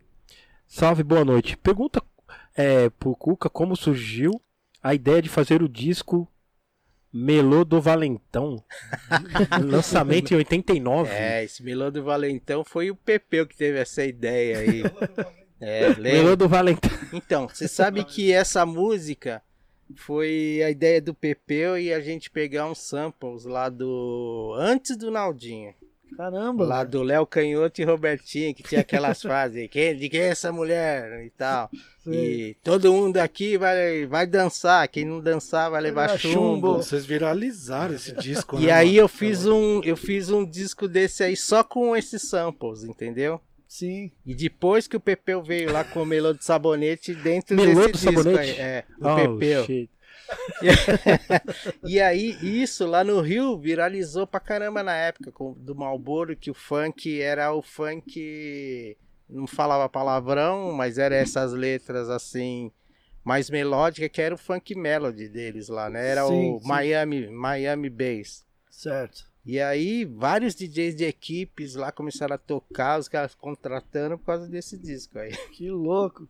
Nossa, velho, Melô Melô do Valentão, você sabonete, fora do Costinha lá do. Meu Deus do céu. do- Oh, Lembra? shit. Lembro, lembro também. Peguei o sample do Costinha. puta. Queria mandar um abraço pro Superchat também, só mandou superchat o, o César Max Full. Ô, César. Muito obrigado, Valeu, César brigadão. Max Full. Valeu, meu irmão. É, Cuca, você pro- o- na TNT você chegou a produzir o, o Naldinho também? No- na- quando Sim, era o sim. Donizete? Sim, Dos últimos álbuns, você sim, os chegou a últimos produzir? álbuns. Exceto do, Povo da periferia, preto do É isso que eu ia gueto. falar. do assalto lá. Do, da, Do Quinto daquele- Vigia. É, esse não. Acho que foi Esse o não. Marrom que produziu, né? Do pianinho. Tan, tan, Esse não. tan, Porque tan. ele já tinha mudado de estilo. Certo. O estilo que eu fiz é aquele que tinha o do Corinthians, tinha Lagartixa. Você produziu o Corinthians? Sim. Infelizmente. E eu sou. São Paulino, né? Ah, Caramba, e virou um... e virou um hit, né, mano? Virou, você vê? mano. Você vê que o Cuca faz por amor mesmo, tá ligado? Não, Ele- Independente. Você sabia? Eu entendi agora por que que eu gostava. Eu sou São Paulino. Ah, é? Mas eu ouvia na rádio, eu cantava Corinthians. Aí. Ah, por causa da música, aí São perto Paulino. da Independência. Não, eu não cantava Corinthians. Eu falava, o senhor quebrou meu... ra-" Que é o É, é. Canhoto e Robertinho também. É, então. E, o, e você sabe que o Naldinho tem uma história muito engraçada que eu não sabia. Sim. Quem foi me falar? O Pregador Lu, tá ligado? Ele era road do Naldinho. Sim? Verdade, o Lu. Sim, ele falou pra gente. O Lu participou também, É, ele falou pra falou. gente. Ele Mano, falou. ele chegou no estúdio que eu produzi ele lá, aquela música do, do UFC lá, tá ligado? Do Lu. Sim. Bate batidão Bate- lá. Foi você também? também. Caramba. Aí ele. Caramba, sério? Aí, sério. Aí ele falou, mano, você não tá lembrado de mim, mas eu ia lá com o Naldinho no seu estúdio que levava os discos pra ele, nem tava lembrado dele. Não, ele falou pra Caramba, gente. mano. Ele falou. Da hora, né? Ele falou no pod... Falou, né? Falou. Eu, eu já tinha visto umas paradas dele que, que, ele, que ele- Mas ele falou pessoalmente aqui pra, pra gente no podcast. Eu falei, caramba, muita história, mano. Muita. Deixa eu ver Da aqui mais hora. uma aqui, peraí. Inclusive o, o Lu, ele gravou um videoclipe do, de um álbum dele e ele me ligou pra, pra ele fazer uma, um take aqui rapidinho. Legal. E inclusive tinha uns discos do Naldinho, ele inclusive ele deixou logo de cara pra mostrar. No clipe ele mostra lá Aí. o, o Naldinho. Da hora. Muito legal. O, o Ivan Arantes de Sorocaba. Boa noite, da galera. hora. Eric J. Cuca. Sorocaba em Dahal. Salve. Ele falou: viu o Cuca sendo campeão do DMC Brasil. Na Olimpíadas contra, contra Ricardo Medrano. É isso? No Medrano. Olímpia. É, no No Olímpia. Olímpia. Olímpia. É, o Ricardo. Medrano que ele tirou a perna. É. Eles escrevem. da hora. Foi top. Quais os novos projetos do Cuca? Aí ele pergunta, e a Playboy Clube? Aí você já falou da Playboy, É, né? a Playboy fechou, já foi desativada, né? Como várias outras casas também. Sim. E os projetos são esses, são projetos novos, o curso, Sim. curso de produção, que vai ser lançado, será lançado agora semana que vem. O primeiro que é o Boom Bap, depois o de Trap, depois do eletrônico, de pop. E os artistas que eu tenho produzido, vários aí. Estou fazendo Boa. o, o Rapping Hood Sim, sim. e o meu projeto também, convidando um, um rapper desse da época. Da época. Isso, para participar também. Boa. Já tem o Ed Rock, o Rapping Hood, o X, ND Naldinho, o Sampa Crew também, tô Boa. fazendo uma com ele. Olha que da hora, vai vir pesado, Vai hein? vir. da hora. Que legal, meu. O DJ Kleber KRS, qual foi a última produção no hip hop e se você continua produzindo? Não, essas perguntas. É, é que, você já respondeu. É, Você já falou quase tudo aqui, Sim, né? é. Por isso que. é que pegou a, do começo, né? Sim. Nossa, muita gente na sintonia, muita gente. Que bom, que bom. Obrigado aí, galera. Cuca lenda da cultura da música do Brasil. Só elogio master aqui. O Giba da MR Records está na audiência. Ó, o aqui, Giba. Ah, é, ô Giba, Giba. um abraço aí, Giba. O Giba também produzi vários discos pro Giba que Falou, ele, ele falou que. ele tinha. Ele lançou vários desses moleques também de rap. Sim. O próprio Consciência Humana. Isso. Eu, o WD, quando veio, falou pra nós que, É, que o Giba, que eu- viu eles cantando, já abraçou. sim. O Giba lançou vários também, pô. O Giba faz parte também Faz, da, é. da, da história, né? É. De tudo. Era parceiraço do Donizete também. Sim, sim. É, o DJ Naldo, Ronaldo Vasconcelos, pergun- pergunta: DJ Cuca, como era produzir seus primeiros remixes? Você já falou aqui, mas você quer falar de novo? Então, os primeiros, o primeiro mesmo foi feito, o primeiro remix catalogado que eu produzi foi de uma banda é, de pop rock no estúdio Transamérica. E naquela época lá, é, você poderia pegar a master lá, né? E a Transamérica era estúdio caro, mas quem bancava tudo isso é a gravadora. Gravadora, certo. Então é, a gente tinha que escolher, era, o método era diferente. Você não ficava no estúdio com a full track lá, com a master, com todos os canais. Você chegava pro técnico e falava, ó, eu quero só voz, quero voz e baixo, voz e não sei o quê. Você já mandava ele separar tudo. Aí depois você pegava as partes, editava e, e colocava alguns complementos. Então esse foi os Sim, primeiros. E tinha um aval, assim, um exemplo, você produz. Cuca, vai, tipo, Cuca, produz aí. Aí o- o- tinha aquele. O final, o toque final do cara, do, pro, do cara Não, da, pro- de da- ninguém. Você já pegava. É, desse jeito, toma. Era. Pega essa bucha aí. Segura. Segura essa bomba aí e faz acontecer. Era assim. Graças a Deus, né? Porque eu já peguei em alguns momentos alguns produtores que. Tipo, a- as ideias não batiam muito, entendeu? Tipo, eu tinha uma ideia pra fazer uma coisa que eu já tava em mente pra tocar e o cara pensava numa outra que não ia tocar. E aí Sim. eu tinha que ter o jogo de cintura pra falar pra ele, putz, mas acho que por esse caminho não vai rolar e tal. Sim, sim. Então Mas- tinha, que, tinha que ter esse, É, esse mas diálogo, né? poucas vezes, poucas vezes. Porque a gravadora já dava no escuro mesmo. Ela falava assim: se vira aí, ó, tem o remix do. Não, eu peguei cada bucha que você não tem ideia, assim, e conseguia fazer tocar. E tocava na Puta, Jovem é Pan. foda, né, mano? Entendeu? É foda, Muita mano. coisa assim que se você ouvisse, tanto é que tem músicas que tocaram. Muitas, assim, que tocaram o remix e não tocaram o original. Sim, sim. Como acontece lá fora, né? Sim, muito sucesso, certeza. muito sucesso. Ah, Você ouve o remix e só conhece o remix. O- Porque o original ninguém original conhece. não é- Não, isso mesmo. exatamente. Eu já gostei de vários remixes e nunca gostei do original. Então, Quando eu vi o original, eu falei, É. puta, original é isso?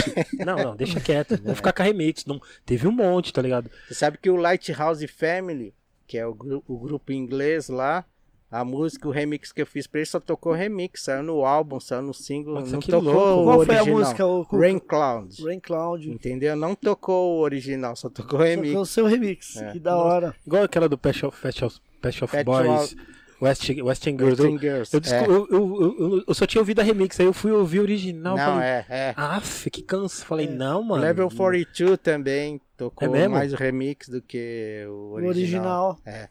Nossa, Some Goes Down. Nossa, velho. Só Ah, curto o Level anti- Acho que 42, cara. antigamente os singles. Por isso que era legal os singles, né, Cuca? Tinha muitas versões, né, mano? Muitas Mas- versões e as versões. esse, essa, esse método americano de divulgação de música sempre deu certo. Essa de você lançar. Aqui no Brasil que eles não tinham essa cultura, eles queriam lançar um álbum. Aí Sim. a mentalidade da gra- da gravadora qual que era? Vamos lançar um álbum, coloca só duas músicas boas, o resto põe qualquer uma aí. Era assim. Tanto é que você pegava os álbuns, só tinha uma ou duas. Sim, Lá fora não, eles trabalhavam música por música, até hoje, né? sim. Você pega mesmo nas plataformas, ninguém solta o álbum assim, só o Drake mesmo, que já fez trocentas músicas e já soltou umas 10. Aí ele lança no álbum, entendeu? Sim, sim. Mas fora isso, todo mundo lança avulso, porque quanto mais músicas você soltar avulso, você vai fazer mais sucesso. Verdade. O, o Squateador tá perguntando. Você já respondeu essa pergunta, mas eu vou falar aqui. É, qual a sua relação com o RZO? Você já falou É que você boa. falou primeiro. Então, eu fiz o primeiro sucesso deles e tenho Pobre relação no com eles Brasil. até hoje. O Cia falou pra mim que é DJ por minha causa e tal. Sim, porque sim. o pai dele já curtia a parada e tal. Sim, sim. Da hora. Um abraço aí, Cia. Tem uma. Vou fazer uma pergunta aqui, acho que já finalizou as perguntas, viu, Eric? The King Videos. É, Cuca, já trabalhou com Racionais MCs ou algum integrante? Já, Sim. o Ed, o Ed Rock, o álbum do Ed Rock que tem o Dez My Way, eu Sim. produzi o álbum inteiro. E tem várias inteiro participações. você O álbum inteiro, com várias participações. Além do seu Jorge, tem a Falcão do Rapa, do Nat Roots. E os outros de rap também. Tem o ND Naldinho. Coisa pra caramba. Você não ganha royalty disso? Sim. Ah, você tá chegando de carro importado aqui. Não tá entendendo qual é que é. Então você assina agora também? Você sempre assinou agora? Sim, e porque assim, a mentalidade começou de uns anos pra cá do rap. Os caras não faziam o registro direito do ISRC. Hoje, como é que funciona? Você tem que conversar com o artista. Você está produzindo a música, mas você é parceiro na música. Sim. Você é como se fosse um coautor da música. Porque você está fazendo toda a base para o cara cantar a Tá música. casando com o É, cara não ali, né? existe a música, você que tá fazendo, entendeu? Então você tem essa parceria, é como se você estivesse escrevendo a letra junto com ele. O, o Zé Gon falou isso pra gente aqui. Ele falou que É. é isso, é uma Lá parceria- fora funciona isso, é uma parceria, porque o cara não tem a música. Você fez o beat e o cara vai cantar em cima do seu beat. Se não tivesse o beat, ele não estaria cantando, certo? Ele ia cantar a capela. Então é um sucesso em conjunto.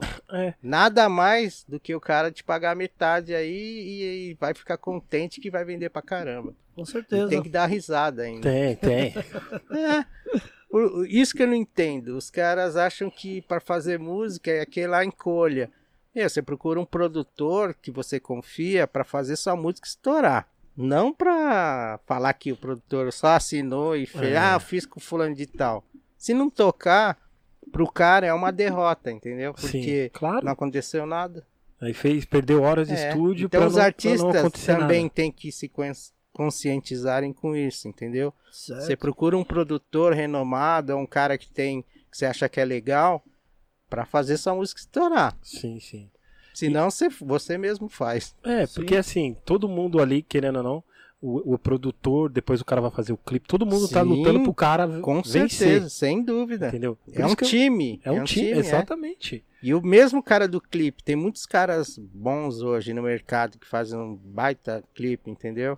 Que os caras têm que valorizar, sim. É, por isso que eu eh, até volto daquele assunto, eu acho ridículo não dar crédito pra essas Ah. pessoas que fizeram o cara acontecer, fizeram o cara acontecer pro cara, tá sim, ligado? sim. Porque até então o cara, ontem mesmo, né, ninguém dava um real pelo cara. Sim, mas só que esse tipo de mentalidade é mentalidade curta que você vai ver que passa alguns anos, não sei se o cara vai estar aí ainda no, no meio, entendeu? Sim, sim, sim. Ele ganhou dinheiro. Se ele for esperto investindo dinheiro, ele vai ter dinheiro. Senão, Senão já. vai acabar a cena, ninguém vai mais gostar do cara. Porque assim, o- uma coisa que existe no mercado também é o time, tá ligado? Sim. Não pode perder o time, né? Se você perdeu o seu time, você ficou famoso. O Michael Jackson, mesmo sendo o Michael Jackson, quando ele deu aquele ato na carreira dele, que ele deu um espaço, ele mesmo voltando lá, que ele pegou todos os caras na época que tava estourado. Sim. Pegou o Akon antes dele morrer, Sim. pegou o Akon, pegou o Timbaland, pegou todo mundo. Jay-Z. Mas mesmo assim, o disco dele não tava É. andando tanto. Por É. quê? Porque ele, ele, ele parou.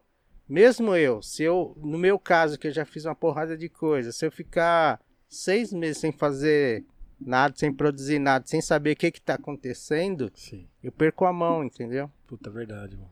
Então, os artistas são a mesma coisa. O cara tá fazendo sucesso hoje.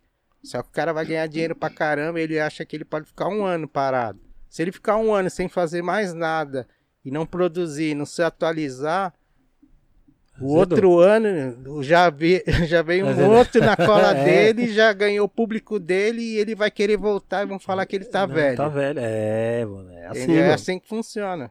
Pode O crer. mercado tá assim, tá ligado? E. Caramba, vou fazer uma pergunta importante também. Essa. É... Você já. É, você pensa em. A gra... Nem vou falar gravadora, né? Porque Não, mas tenho o meu paradas, selo, que é o tem Cuca seu Beats selo, né? lá, é, que eu lanço... Esse selo quanto tempo tem? Há pouco tempo. Tem alguns meses e eu tenho um moleque que tô lançando aí, vou lançar o meu filho e alguns projetos meus. Boa. Lembrando que tem, tem o Instagram do Cuca Beats, né? Isso Cuca- aí, tem o é, arroba CucaBeats e tem o arroba Cuca From Brasil com Z. Os Boa. dois. Ó, Os É dois. É Cuca From Brasil porque você foi pro GMC e os caras. Não, é Cuca From Cuca From Brasil, Brasil. mesmo, porque eu tive que o, Tony mudar. Prince, o Tony Prince gritou lá Cuca É, mas Brasil. é. Soou bem, né? Soou bem. Não, isso também influenciou, porque soou bem e é um nome que tá fazendo projetos internacionais. Ah, tá. E aí o que aconteceu? Apareceu um DJ da Itália que falou que era DJ Cuca também, há uns, uns anos atrás, e eu fiquei pleiteando com ele pra ele tirar o nome dele. Só que o cara já tinha várias músicas também, só que eu tinha muito mais que ele. Certo. Só que eu não quis arrumar briga na justiça até. Aí eu ia ficar perdendo tempo com isso. Aí eu mudei o meu. Tá certo. Por isso. Mas o cara já tem. Se você procurar lá no, no Spotify, lá tem o DJ Cuca que é italiano. Lançou Ah, Sim, meia sim. dúzia de músicas, mas. Mas eu tive que mudar pelo lance internacional, entendeu? sim. Cuca, tem algum artista assim que você não produziu, que você gostaria de produzir, tanto nacional como internacional, assim? Ah, tem vários, assim. Sabe que um que eu, que eu cheguei a produzir, tam- eu produzi também uma música com o Tim Maia, né? Caramba. Ó, que legal. É, antes dele morrer. Naquele tudo. Tim Maia Remix? É. Saiu um Tim Maia É, Remix, mas né? a música era inédita, né? Sim. E aí, é, os caras deram uma master pra eu pegar só os. o- as reclamações dele lá, tá ligado? O que, mano, o Cuca Cadê o retorno? Cadê o retorno e O tal? Cuca, não sei e- o quê. Aí eu peguei e montei uma música inédita, tá ligado? Com Sério, aquele, mano? Só com aqueles cacos lá. Da hora. Não saiu, não saiu? Saiu, saiu na, na Som Livre, tem no YouTube. Nossa, só reclamando. Só reclamando. da O hora. Cuca ia fazer o hit, mano. O Cuca fez hit, mano. Faço cantar até gato. Se for o gato pra lá. Se o gato me aperta, eu afino ele e já põe no ritmo.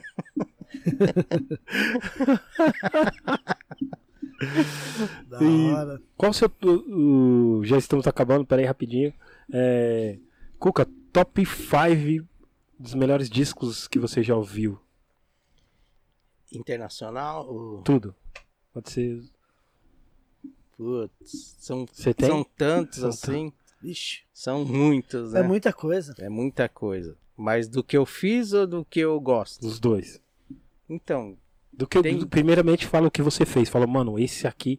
eu tô- Mano, muita coisa o Cuca, né? É muito. Desculpa, eu sei que essa Não. pergunta é. então, tipo, Lighthouse Family foi muito legal pra mim. Essa- Eu, eu já gostava do grupo, entendeu? Sim. O Rain Cloud. O Inner Circle também marcou minha carreira, porque na época eu fui fazer lá no estúdio deles e eu nem tinha visto para os Estados Unidos e nunca tinha ido para os Estados Unidos. Já falava inglês porque eu já tinha estudado, Sim. mas não tinha visto. Aí a gravadora Fez o. falou: Você quer ir? Claro! Opa! Então vai tirar o passaporte. Eu tirei, tipo, no outro dia já tava viajando. Os caras me buscaram lá. E pra ficar no estúdio, os caras tinham várias suítes dentro do estúdio, entendeu? Então eu não fiquei em hotel nem nada. Sim, foi sim. muito gratificante nesse, nesse, nessa época. Então marcou por esse fato aí. Kelly Key marcou também, porque foi um divisor de água na época, entendeu? Ela Era o vendeu Babaqui, bastante. querido? Era o Baba- Baba Baby. Baba Baby, Babaqui, ó, gente. Baba Baby. Baby, aquele que na época de, de CD que vendia, ela vendeu mais de 2 milhões de Vendeu cópias com- no, no CD Sim, que, sim. que a venda, se você fosse contar naquela época, era muita coisa. Pra O caramba. segundo também, entendeu? Pode crer.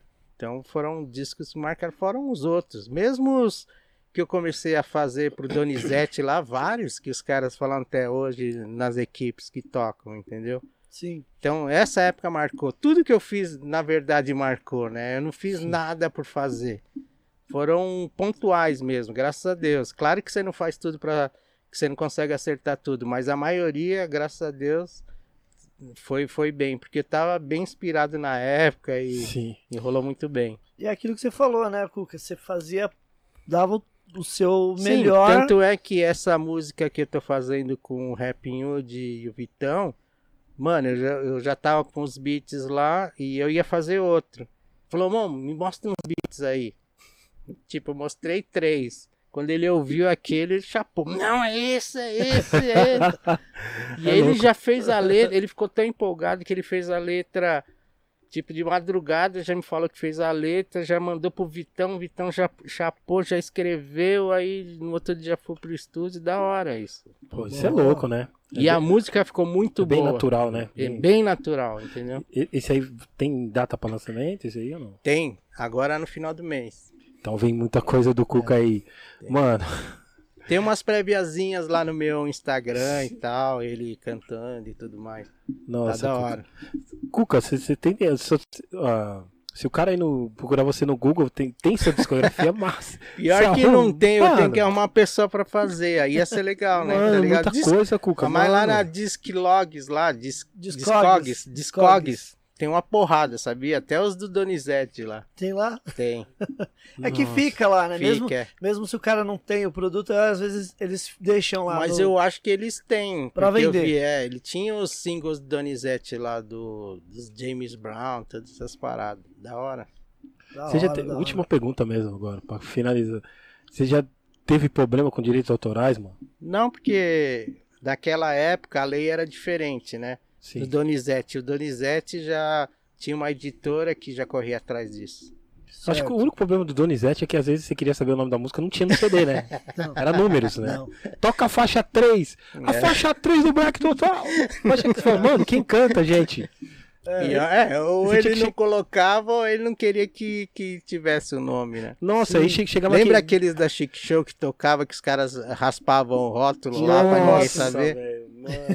Nossa. É difícil, né? Eu lembro que... Os caras ficavam lá na cola lá pra saber que música que era. tinha o Shazam, era... não existia o Shazam, né? Existia, Não existia o Shazam e todo mundo, que que é isso, que que é isso? E pior que era só os caras que tocavam, Mano, né? aí... Nossa, e aí eu, eu, eu vim aqui na galeria, eu preciso de tal música aí. É, A tal música ele fala que é a faixa tal, mas eu não lembro qual é a faixa tal. Nossa, horrível. Eu falava, mano, vou chegar pro cara da galeria, eu quero a faixa tal. Os caras cantavam, né? Chegava cantando. é, né? chegar...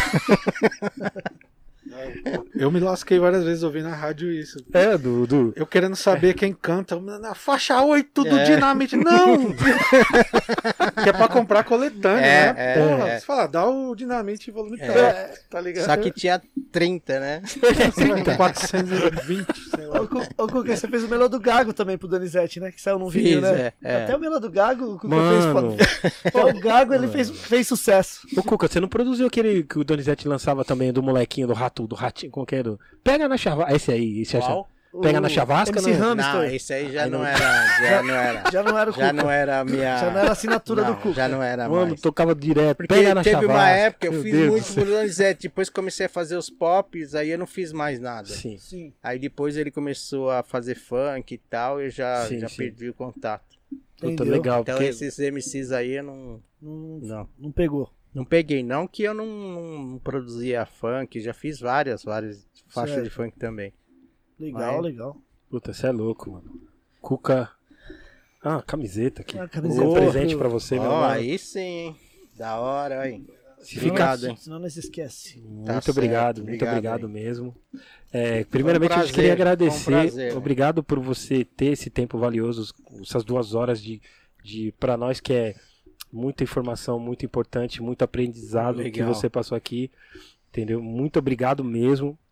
Quando eu te perguntei do, sobre o DMC no início, foi ali, mais na questão de eu acho que você deveria ser muito mais Sim, valorizado sim, aqui, sim. entendeu? Eu acredito também. Porque pra mim você tem, Mas você tem um valor dependia, não master, dependia tá de mim, né? Então dependia das outras pessoas, Sim, os sim. organizadores e tudo mais, mas com certeza.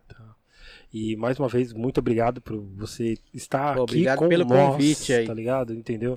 Pessoal, se vocês quiserem é, verem o programa, indique pro programa que vai ficar já gravado aqui, tá? Antes Dá de pra mais. compartilhar com a galera toda. É, lembra- Então, Lembra- Aula, quando você quiser aula, você fala. Isso aí. Lembrando também que o Gringos Podcast também está nas plataformas de áudio, tá no Spotify, no Deezer, no Google e no iTunes Podcast. Sim. Então, esse episódio do Cuca Show, também show. vai pra lá Vamos também. acessar. Tá.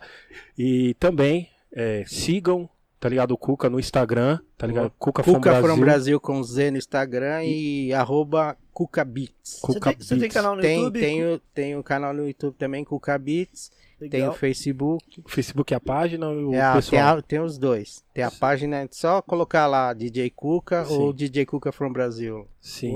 Se inscrever aí, pessoal, no, no- nas redes do Cuca aí, que inclusive ele já deu spoiler aí que tá vindo um curso Tá, aí. o curso semana mano. que vem tá na O área. curso Tá, vai vamos vir divulgar. aí Pra vários estilos, hein, pra mano? vocês é, vários que... estilos. Pra você que tiver inde- indefinido ainda o estilo que você quer, Sim. indeciso, né, no, no estilo que você quer fazer, só dá uma olhada lá, o que que vai te tocar. Sim, sim. Boa. E queremos agradecer vocês que ficaram com nós, Bop Monstro aqui, tá ligado? Obrigado, obrigado, Obrigado obrigado. a todos vocês que, que curtem, tá ligado? Aproveita. Precisamos chegar a 10 mil seguidores até É, julho. a- atingimos a meta aí, 5. Cinco. Agora... Ô, galera, vai aí, manda ver. Então, pessoal, obrigado a vocês que, que seguem nós nas nossas páginas sociais. Muito obrigado a todos que sigam, que vocês seguem nós aqui no YouTube. Curtam o nosso canal, certo? No Instagram estamos lá também. E no Facebook estamos na página. Em breve vamos retornar a transmitir das páginas também do Facebook, certo? Estamos aqui no nosso ambiente novo, então é, ainda não está confiável na questão de internet, etc. Certo? Ney? Agra- Agradecer a todos, né, que acompanhou, Cuca. Sem Ô, palavras. Obrigado, Obrigado, Foi um mesmo. prazer. Sucesso a aí. participação. Sempre. Manda pra nós quando você tiver. Claro, vou mandar a música aí pra vocês. esses links também. Os Meu, links, claro. uma, uma galera aqui mandando um Um salve, salve, aqui um pra você. salve pra galera aí, galera. O Aqui mesmo mandou uma música, eu vou te mostrar depois da aqui. hora, da hora. RM na direção, na produção também. Harry, que É nóis, salva nós. RM, Eric, Tamo vocês junto. aí, obrigado pelo convite. Lembrando que sexta- sexta-feira temos é, dia 4, às 19 horas, Sim. DJ Mark. Também da hora, Que- DJ estará com Mark. nós trocando uma ideia aí. Vai ser também fantástico, como o Cuca, que é sem palavras. Como Cuca, Show. como todos os Todos É, que todos já participantes. vieram. passaram por aqui. É só aula. Aqui nesse programa é só aula, gente. Vocês só aprendem. Fica, é aquele que você fica assistindo, você fica só aprendendo, ou você fica escutando, fica só aprendendo. Caramba, mano. tipo, mano, sempre vai ter aprendizado aqui. Muito obrigado a todos. Sexta-feira estamos de volta às 19 horas. horas 19 horas. com o DJ Mark. Valeu, galera. Tamo junto. Obrigado. Valeu. Falou.